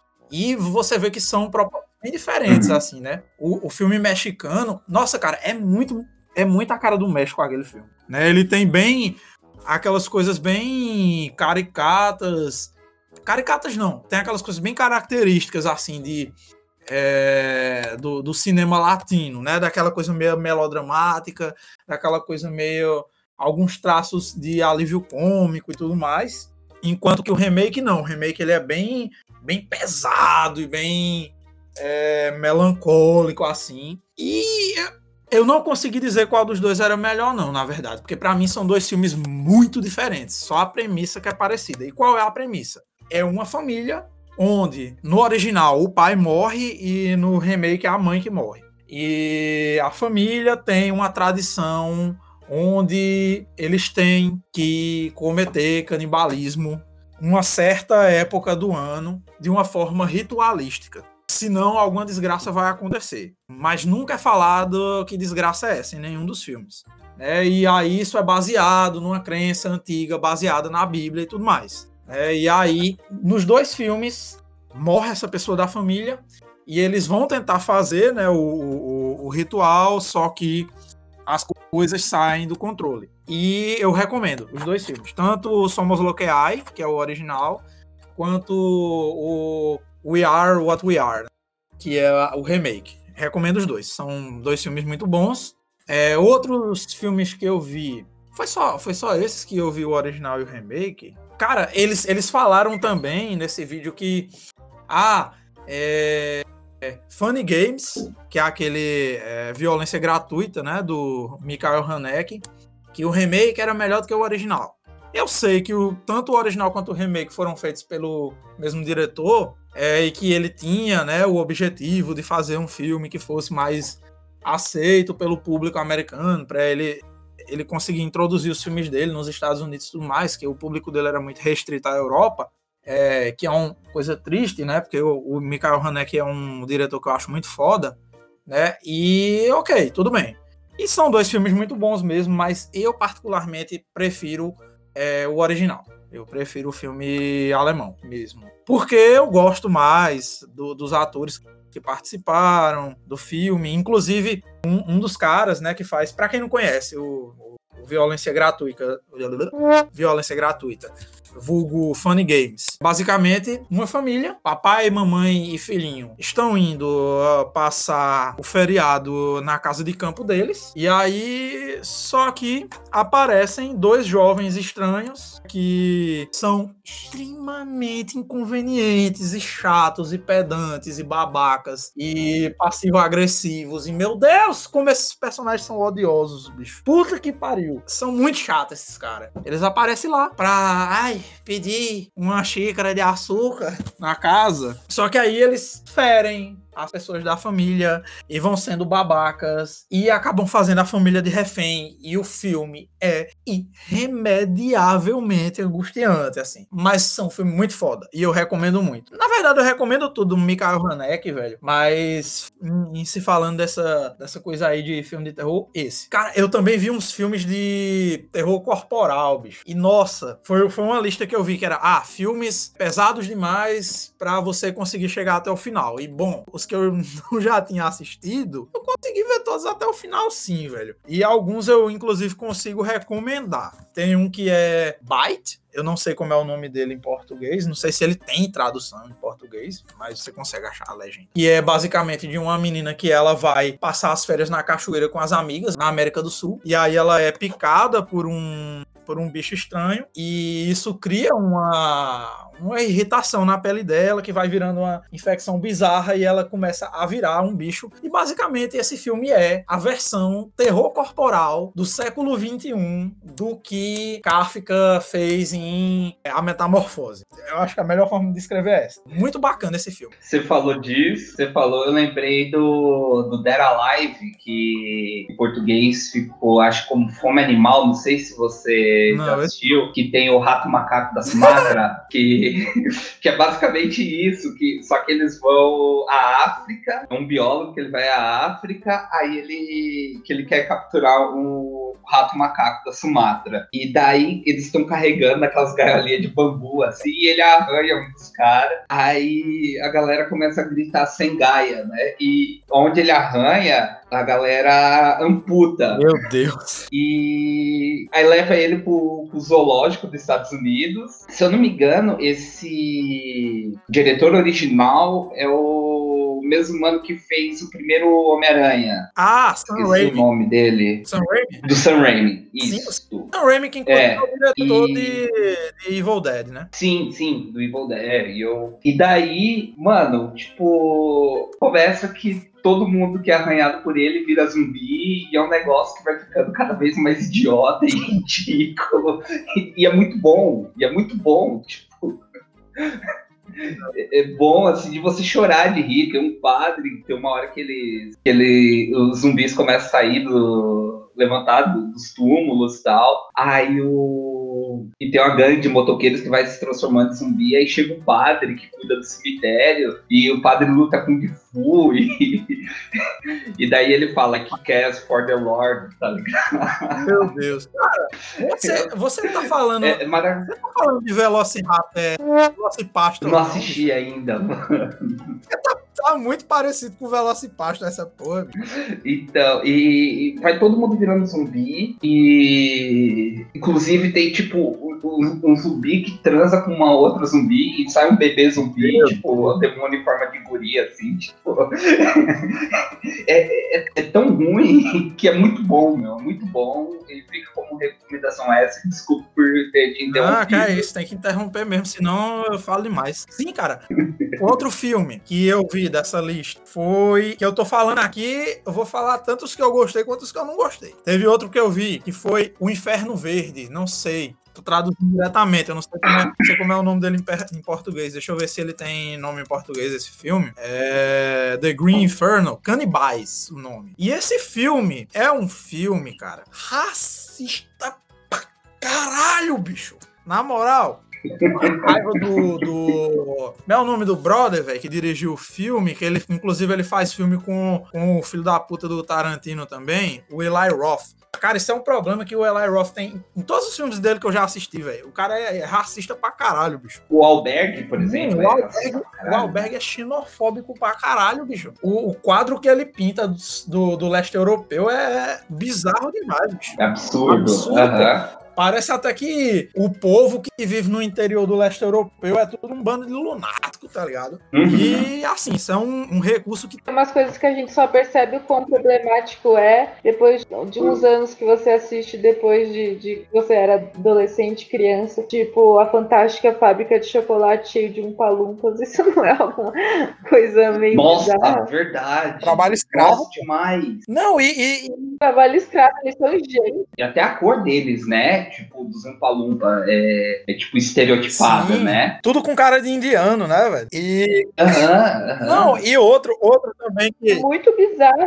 Outro também que é problemático pra caralho, velho. E, tipo, como deve ter saído na época que a gente era adolescente, né? E a gente pode até ter achado legal na época, que é 300, velho. 300 é um filme fascista, brother. Aquilo ali é fascismo puro. Fascismo puro. Essa, inclusive, vale a gente ressaltar aqui, bicho. Essas romantizações que fazem dos espartanos não é de hoje que isso é usado pra fazer alusão a fascismo, não, viu? Desde a época do fascismo italiano na, na sua nascente e, e também de uma romantização do Império Romano, isso era muito utilizado, né? Na, na narrativa e na ideologia nazifascista, né? Os, os nazistas com Esparta e os fascistas com Esparta e Roma, né? Tanto que tem um filme fascista da década de 20 que é, é falando sobre a conquista do norte da África, que ele foi feito inclusive justamente para ser usado como propaganda ideológica para justificar a invasão do norte da África pelos fascistas, né? Eles diziam que é um destino histórico nacional da Itália conquistar o norte da África. É, você tem até aquele cartaz bizarro, né, que mostra um, um legionário romano avançando sobre, sobre a Argélia, né? Que inclusive vai pro ponto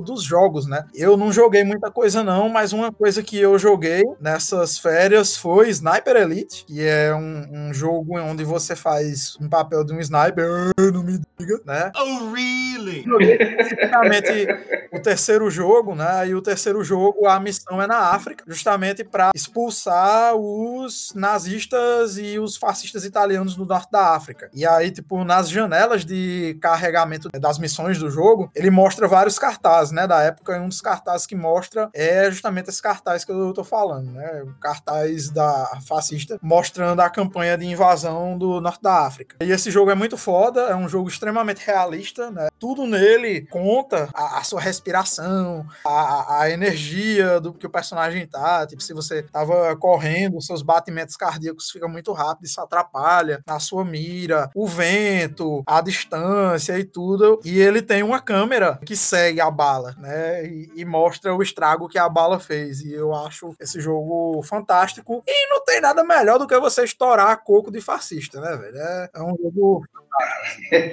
e aí, sério, bicho, ele é muito, ele é muito realista. Ele tem uma câmera de raio-x, tá ligado? E aí você vê a bala entrando e, e destruindo o crânio e o cérebro, atravessando o olho. Enfim, é muito foda esse jogo. É, deixa eu parar de falar disso antes que eu fique parecendo um psicopata aqui. né? mas enfim, quem é que não gosta de?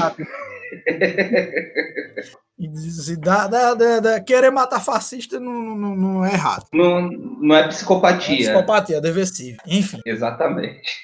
É, voltando para os filmes. Cara, esse filme, basicamente, o Green, o Green Inferno, né? Canibais, ele. Ah, ele se passa na selva do Chile. E aí é um bando de tilelê metido a, a militante da causa ambiental. Cara, e, e além de ser extremamente racista, ele é muito caricato sobre a militância universitária. Parece que esse filme foi feito pelo Ben Garrison, bicho. Parece que esse foi feito por qualquer nome assim da, da extrema-direita dos Estados Unidos. É, é total a, a caricatura que eles fazem sobre a militância de esquerda. Ainda que setores da militância de esquerda dos Estados Unidos realmente sejam extremamente caricatos, mas que não representam o, o grosso né, da militância. A gente sabe que eles pegam sempre os piores exemplos. E aí o filme tem esses dois problemas muito grandes, assim. Mas ele é divertido, apesar desses problemas. Mas é um grupo de estudantes ativistas que vai para a selva do Peru para tentar proteger uma tribo de uma indústria madeireira que está vindo para destruir a mata onde esses indígenas vivem, a custo inclusive até de se for preciso matar esses indígenas. E aí eles conseguem impedir os madeireiros, só que na hora de ir para o lugar onde eles têm que ir para voltar para casa, no seu jatinho que eles contrataram, o motor explode, o avião cai no meio da selva,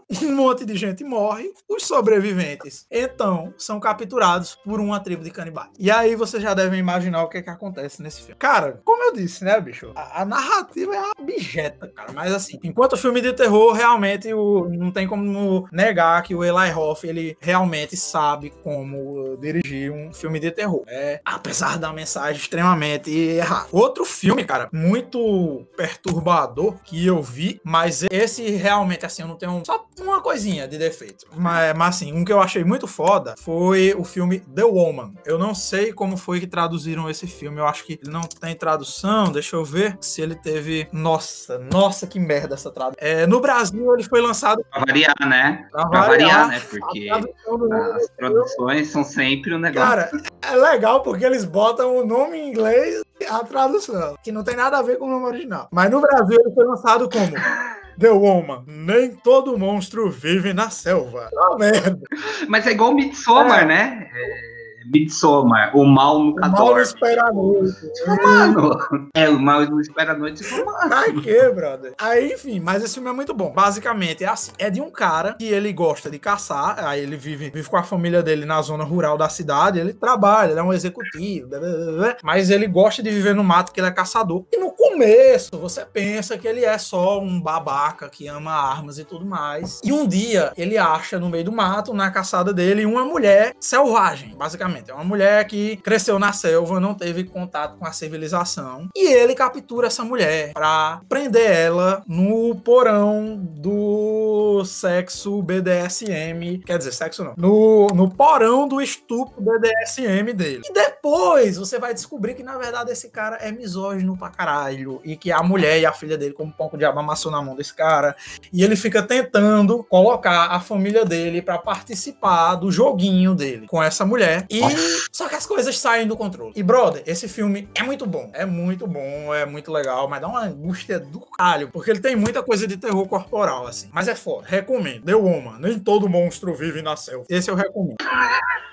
Outro. Cara, na lista também tem Irreversível. Eu já tinha visto esse filme, não tinha gostado. Eu disse, não, deixa eu ver de novo. Vai que é agora, com outro olhar. Não, não é bom. Gaspar Noé. Meu, eu não consegui passar de 20 minutos desse filme porque desculpa te interromper de novo, porque a câmera é muito horrível. Tipo, não é nem pelo. Primeiro, primeiro que eu já tenho um problema com jogos em primeira pessoa, né? Eu gosto. Eu, eu não consigo jogar, que eu fico, eu fico enjoado, eu passo malzão. E aquela câmera é um negócio assim que eu falo, mano, por quê? Por quê filmar é pra assim? enojar mesmo, pô. Quer dizer, pra enjoar a pessoa é, mesmo. É, é, é, é pra enjoar, mano. Tipo, é, não, babaca, cara. Não, e tipo assim, todos os filmes têm essa premissa. Nossa. É uma galera que vai e se droga e começa a ter umas alucinações muito loucas e não sei o quê. Aí o irreversível é o quê? É um cara que tá. É, encheu a cara no bar, só que aí a, acontece que a mulher dele foi brutalmente estuprada e espancada, e aí ele, com um coco cheio de álcool, vai atrás do cara que fez isso com a mulher dele pra se vingar. E esse filme é chato chato pra caralho, bicho. E essa câmera dá agonia. Mas... E o filme dele é tudo assim, bicho. Não recomendo Gaspar Noé. Olha, você, vocês cinéfilos aí que são fã de Gaspar Noé, me desculpe, mas não dá. Não dá pra tancar Gaspar Noé muito ruim. Outro, deixa eu ver outro filme dessa lista que eu vi, cara. Porque realmente, assim, eu fui pegando essas listas aí.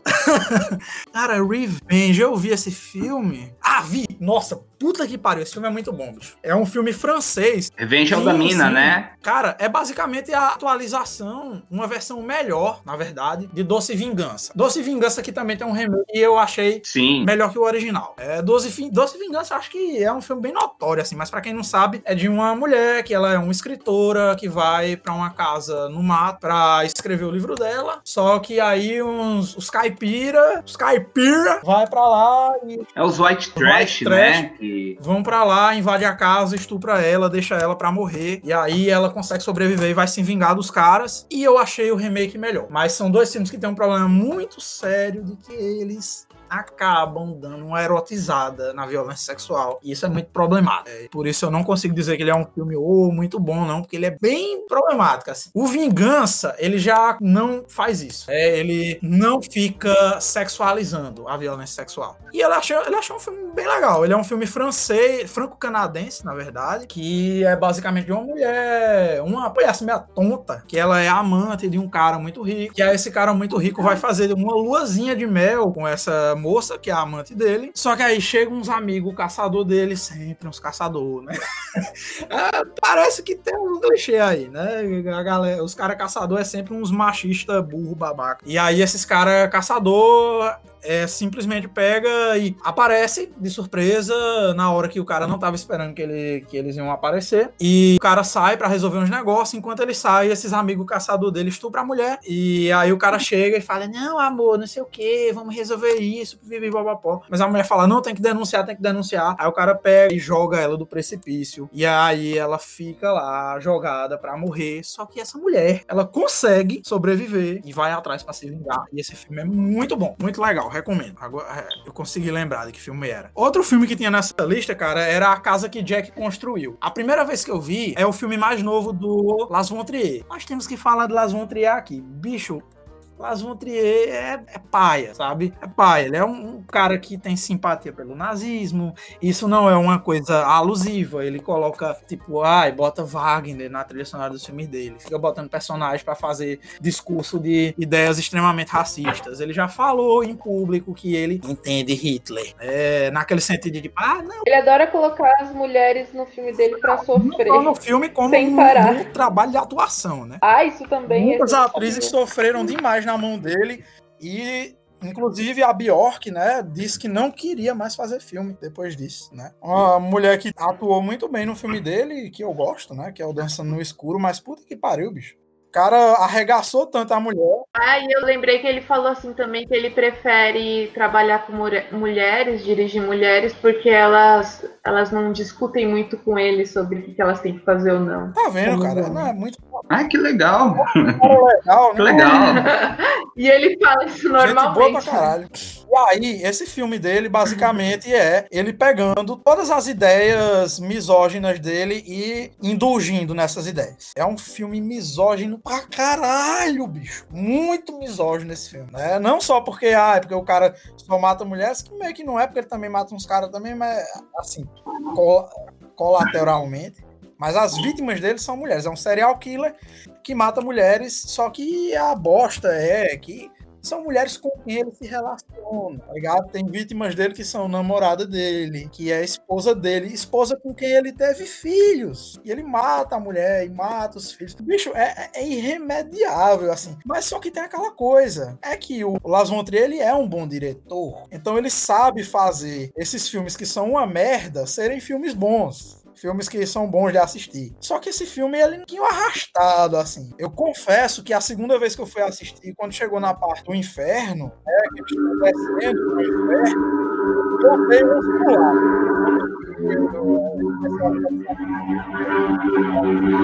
Gabriel, Gabriel, Gabriel, um pouquinho aí que tá um, tá uma moto passando aí, tá um negócio eu acho que foi na, no né? Não sei se. Foi aqui em mim, foi em mim. Eu esqueci Também, que tava dá ligado. Dá pra cortar isso na edição. É, cara, não dá, bicho. Não dá pra defender. E, bicho, o, esse filme, quem faz o papel do Vigílio, que tá levando o Jack do casa que o Jack construiu, o Jack do nome do filme, tá levando ele pro inferno, o cara que faz o Virgílio, que é o, na mitologia grega. É. Passou uma carreata aí. Pois é, né? Na mitologia grega, é o cara que conduz a barca em direção à Terra dos Mortos, né? É, é o Bruno Gans, que faz o papel do Hitler no filme A Queda, As Últimas Horas, As Últimas Horas de Hitler, e que também fez aquele filme muito legal, que é o Der Himmel über Berlin, que ficou traduzido no Brasil como Asas do Desejo. Parece até nome de banda de forró elétrico dos anos 90, tá ligado? e teve o remake feito com Nicolas Cage, que é aquele Cidade dos Anjos, e é uma merda. E eu I don't want the world to see me. A música é incrível, você não Google pode falar Dolls, nada Google Dolls. É, pois é. O Bruno Gans, o último filme que ele fez em vida foi esse filme, e isso é uma tristeza. Pensar que ele. O último filme que ele fez antes de morrer foi essa merda. Que é um filme muito bom, mas é uma merda. É, enfim. Apesar de ter aquela, aquela parte chata. Cara, Mas ele fez o original, não foi? ele fez só o original. Não. É aquele do Vin Wenders, não é? Pra, pra eu passar a palavra pro, pro Antônio, só pra fechar mesmo. É, de série, velho, eu terminei de ver Dark, que foda pra caralho. Assistam Dark, muito bom. Que pra quem não sabe, basicamente é, a história se passa numa cidade, uma cidadezinha do interior fictícia é, da Alemanha, que basicamente é uma cidade que, apesar de ser uma cidade do interior, ela é uma cidade muito importante da Alemanha, porque ela é o centro de produção de energia nuclear da, da Alemanha, onde começam a acontecer eventos estranhos de pessoas, de, quer dizer, de crianças, aparecendo mortas com uma queimadura enorme na, nos olhos, né? E aí a, os jovens, os adolescentes da, da cidade resolvem investigar o que está acontecendo e eles descobrem toda uma conspiração de viajantes do tempo. E tem toda uma discussão é, de existencial, de é, teoria da relatividade, de física quântica, e é muito boa. E se vocês gostarem de Dark, quem já terminou de assistir, se gostou de Dark, eu recomendo outra série que eu tô vendo agora, que é a série Tales from the Loop, Contos do Loop, que eu assisti o primeiro episódio agora, essa série ainda tá na primeira temporada, e essa série é muito legal, recomendo também. E fora isso, é, de filme e série foi isso. Livro de literatura eu não tenho lido, só li mesmo esse, esses livros que eu li para fazer o podcast. O último, inclusive, foi o que eu li para a gente fazer o episódio sobre é, o Stalker. Recomendo muito. E eu acho que é isso. Vou passar a palavra para o Antônio. Porque minha internet não é muito boa e eu moro num bairro que tem muita. É, né, nórdico, Ceará. É, eu, eu não manjo muito de cinema de horror, nem, nem assisto. Acho que o último filme que eu assisti era o os amigos me botaram para 10 anos. Mas enfim. É, tava lembrando aqui de que eu assisti durante a quarentena. Um que eu gosto muito. Eu tô cinema orientante é, japonês. E, tipo, teve, um, teve um festival de cinema japonês no YouTube, foi muito bacana. E aí, inclusive, lembro um pouco aqui sobre o Evangelho, desse lance da relação Japão com pós-guerra, né, com o lance da bomba atômica. Porque exatamente a, a década de 50 e 60, o japonês é muito massa, né? E exatamente porque faz uma reflexão sobre a sociedade japonesa pós pós guerra, né? Então tipo, é, durante esses meses agora do Mizoguchi, do Ozo e são filmes bacanas para a gente entender, entender relações, é, aliás do capitalismo, né?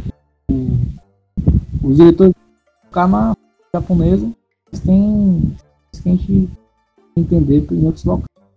Principalmente o debate sobre da mulher na forma como mostrar uh, como a sociedade molda o papel da mulher é, suas relações, né? Tem alguns filmes que falam sobre o amor, da traição, da ascensão social, tudo isso está muito, muito bem. A prostituição também está tá muito, bem encaixado na trama. E aí o cinema japonês consegue ser muito foda nisso. É, fora, fora Ozu, Kenji Mizoguchi, são os três principais diretores. Enfim, recomendo. Muitos filmes bacanas YouTube para assistir. É, fora isso, do Bom João também. E logo no começo da quarta, né, que é o diretor do Parasita, que é o Cão, cão que lada Ford. Assim, é, drama, né? É uma parada muito bacana de mostrar como o cara, como o cara, esse filme é de 2000, né? Então a gente vê como ele já estava produzindo muito construídos de umas duas pra cá. Mas o diretor é da Ásia. Simon Lian. Eu vi dois filmes dele que é Que Horas São e Adeus. São filmes que mostram muito do indivíduo, do nova era assim, é, as mudanças, né? O adeus da Guiana, porque o filme num, num cinema antigo. Aquela coisa, né? Do cinema do cinema, isso já em 2003, né? Tá vendo, inclusive está na pandemia, estão fechados. É, já havia até algumas discussões sobre isso, de como, como é que se cinema é, depois da pandemia, né? Porque a gente comportava quando tiver vacina. E a gente insere isso no no cinema, pelo stream e tal, né? Mas, mas o já 3, aquele cinema profissional, o cinema antigo, né? É, eu lembro muito quando, quando eu li a biografia do Marighella, que falava que ele passava um, muito tempo no cinema, e aí eu ficava pensando, porra, caramba, o cara só pagava o ingresso e passava o dia todo no cinema se quisesse, né? e hoje isso, é, isso não existe. Então, é interessante ver como o cinema oriental ele consegue trazer questões aí que tocam muito a gente também. É muito e as uma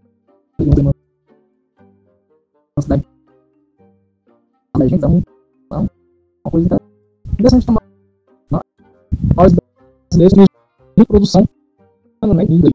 Então, essa era a legenda a gente superou atrás fez aí aí outro filme é, chinês é o Am Amores um carro sim eu vi agora em julho é, duas histórias de relações de de, de superar com novas relações.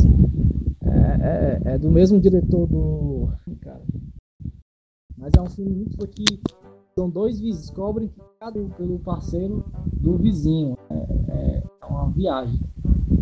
Mas enfim, acho que, são esses filmes. Fora isso, eu assisti um filme do Almodóvar também, durante essa quarentena.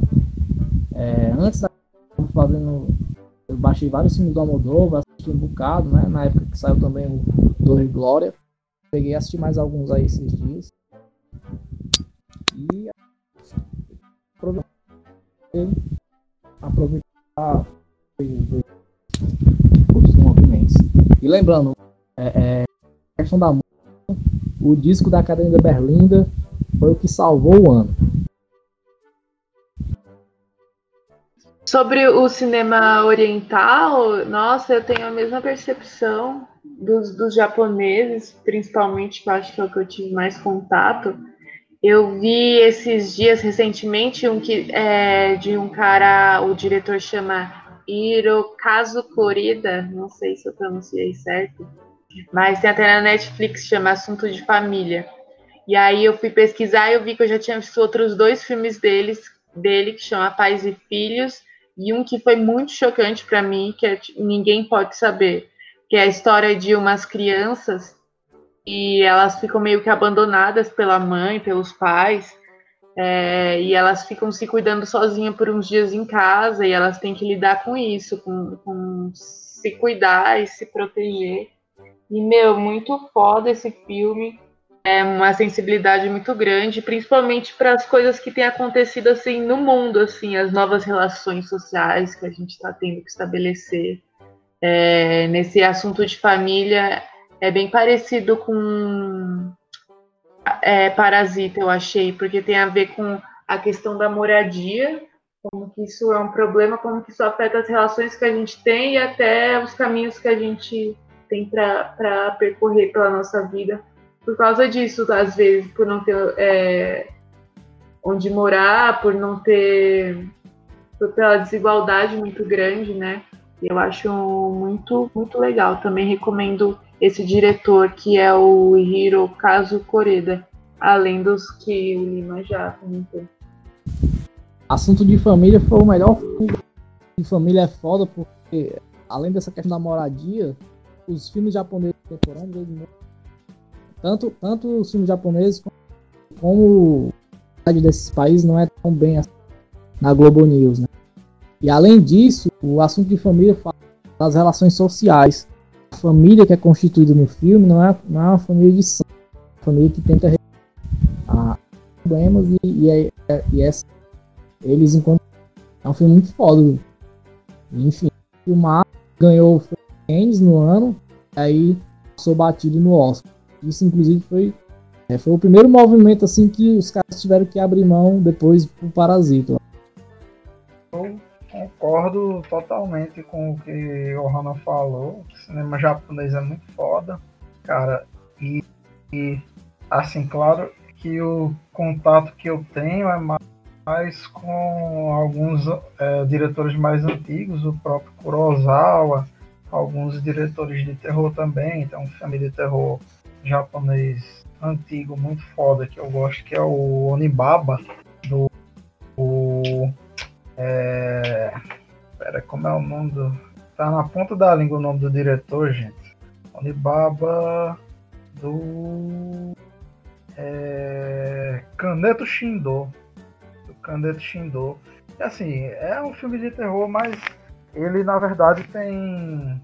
Não, é que você estava falando sobre os, os filmes de, de terror japonês, e aí eu tô falando que eu descobri esses dias que o chamado não é aquele filme o chamado estadunidense que a gente conhece, ele é, uma, é um remake de um filme japonês que parece que é muito bem recebido, assim, que foi meio revolucionário essa questão da, da, do, da tecnologia e o terror, porque tem a menina saindo do, da televisão, essas coisas.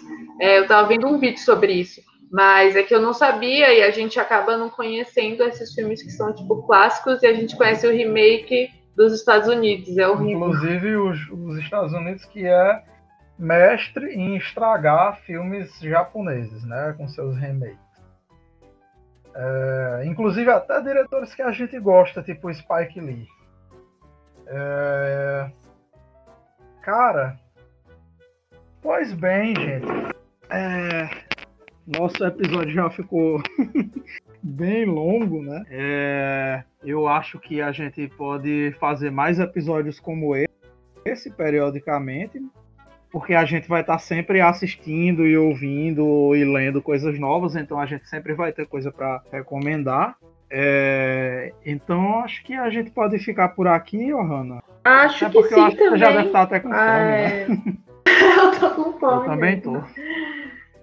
Vamos, a gente vai dando. A gente, como que a gente encerra? Não. Não, é, é isso. Vamos jantar, tô com fome. Inclusive, outra coisa que eu tô fazendo muito nessa, nessa quarentena é cozinhar. Recomendo, gente. É bom vocês aprenderem a, a se virar na cozinha, porque esse negócio de aplicativo e comer na rua não dá certo.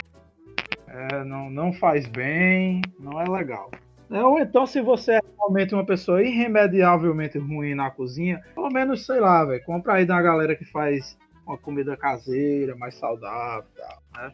Mas eu realmente recomendo entrar é, na arte da cozinha, que é uma coisa que vale muito a pena. É muito legal você comer sua própria comida e ela ser muito boa. E agora mesmo eu vou fazer umas comidinhas top ali. Vou preparar uns pastéis. Vou deixar eles prontos para eu ir comendo sempre que eu quiser, fritar na minha air fryer, que foi outra coisa que eu fiz nessa, nessa quarentena. Fui comprar um air fryer, sim, para poder comer fritura sem culpa e uma batedeira planetária para fazer uns pães. Aí vai vai ser top. Bom, é isso, gente. Chegamos ao final de mais um episódio do Candeeiro Elétrico. Obrigado pela sua audiência, pela sua paciência, por ser essa pessoa maravilhosa e por contribuir ouvindo o nosso podcast para a revolução comunista mundial gay de luxo espacial totalmente automatizada. E é isso aí. Até a próxima. Faz sua despedida, Hanna. Obrigada, gente. Eu acho que agora a gente tem muita recomendação para procurar. Eu já estou aqui com um monte de link aberto do que o pessoal também falou aqui. E vamos continuar consumindo muita coisa legal, interessante. E a gente se vê no próximo. Então é isso, galera. Assistam o Evangelion, que é muito bom, vale muito a pena. Assistam Berserk também, que é bem legal. Deixa um pouco de preconceito, o preconceito de lado com o otaku. Dá para assistir anime sem ser otaku fedido. É... Assista todos esses filmes que a gente indicou, porque são tudo filme bom pra cacete. E, e ouçam meu podcast, por favor. É, o Pod Party Tonight tá no Spotify, tem a gente no, no Instagram. Queria agradecer ao Gabriel, ao Hanna, ao Lima aí por terem me recebido. Um prazer enorme. Todos estão convidados para o meu podcast. E é isso aí. Um abraço, fiquem em casa, usem máscara, é, usem camisinha também quando tudo isso acabar, né? Porque não é porque uma doença acabou que as outras acabaram também. E é isso. Beijo. Tchau. Valeu, galera. Convite. Assistam cinema japonês, assistam cinema oriental em geral. Assistam cinema brasileiro. Não vejam Super-Homem, como diria lá. é isso aí. Até o próximo episódio, galera.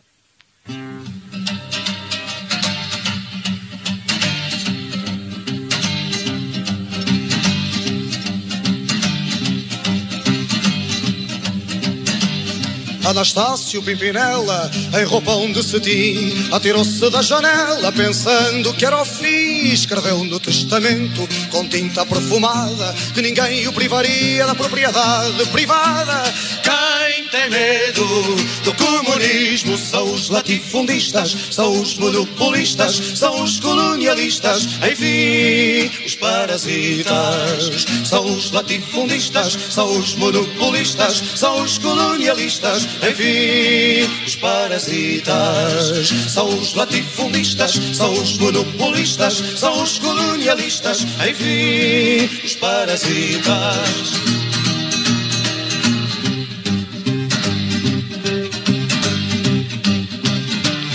Agapito, rapazote, grande latifundiário Pendurou-se num barrote para não pagar o salário. O resto da canalha, capatazes e polícias Embarcou para o Brasil para reforçar as milícias. Quem tem medo do comunismo são os latifundistas, são os monopolistas, são os colonialistas, enfim, os parasitas. São os latifundistas, são os monopolistas, são os colonialistas, enfim, os parasitas. São os latifundistas, são os monopolistas, são os colonialistas, enfim, os parasitas.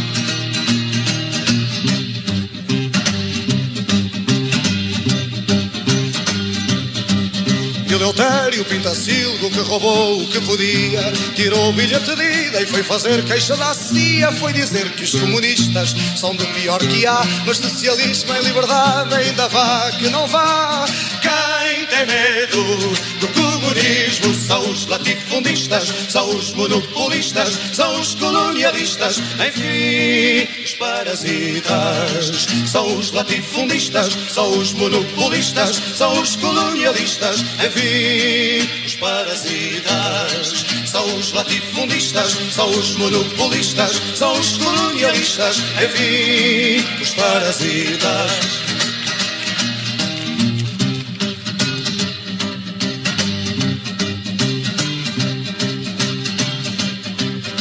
A seita dos traidores de monóculo no olho foi fazer guerras civis para o meio do restolho. Mas o perigo continua aqui mesmo à nossa porta, enquanto a reação não estiver morta e bem morta. Quem tem medo do comunismo são os latifundistas, são os monopolistas, são os colonialistas, enfim, os parasitas. São os latifundistas, são os monopolistas, são os colonialistas, enfim, os parasitas. São os latifundistas, são os monopolistas, são os colonialistas, enfim, os parasitas. Enfim, a reação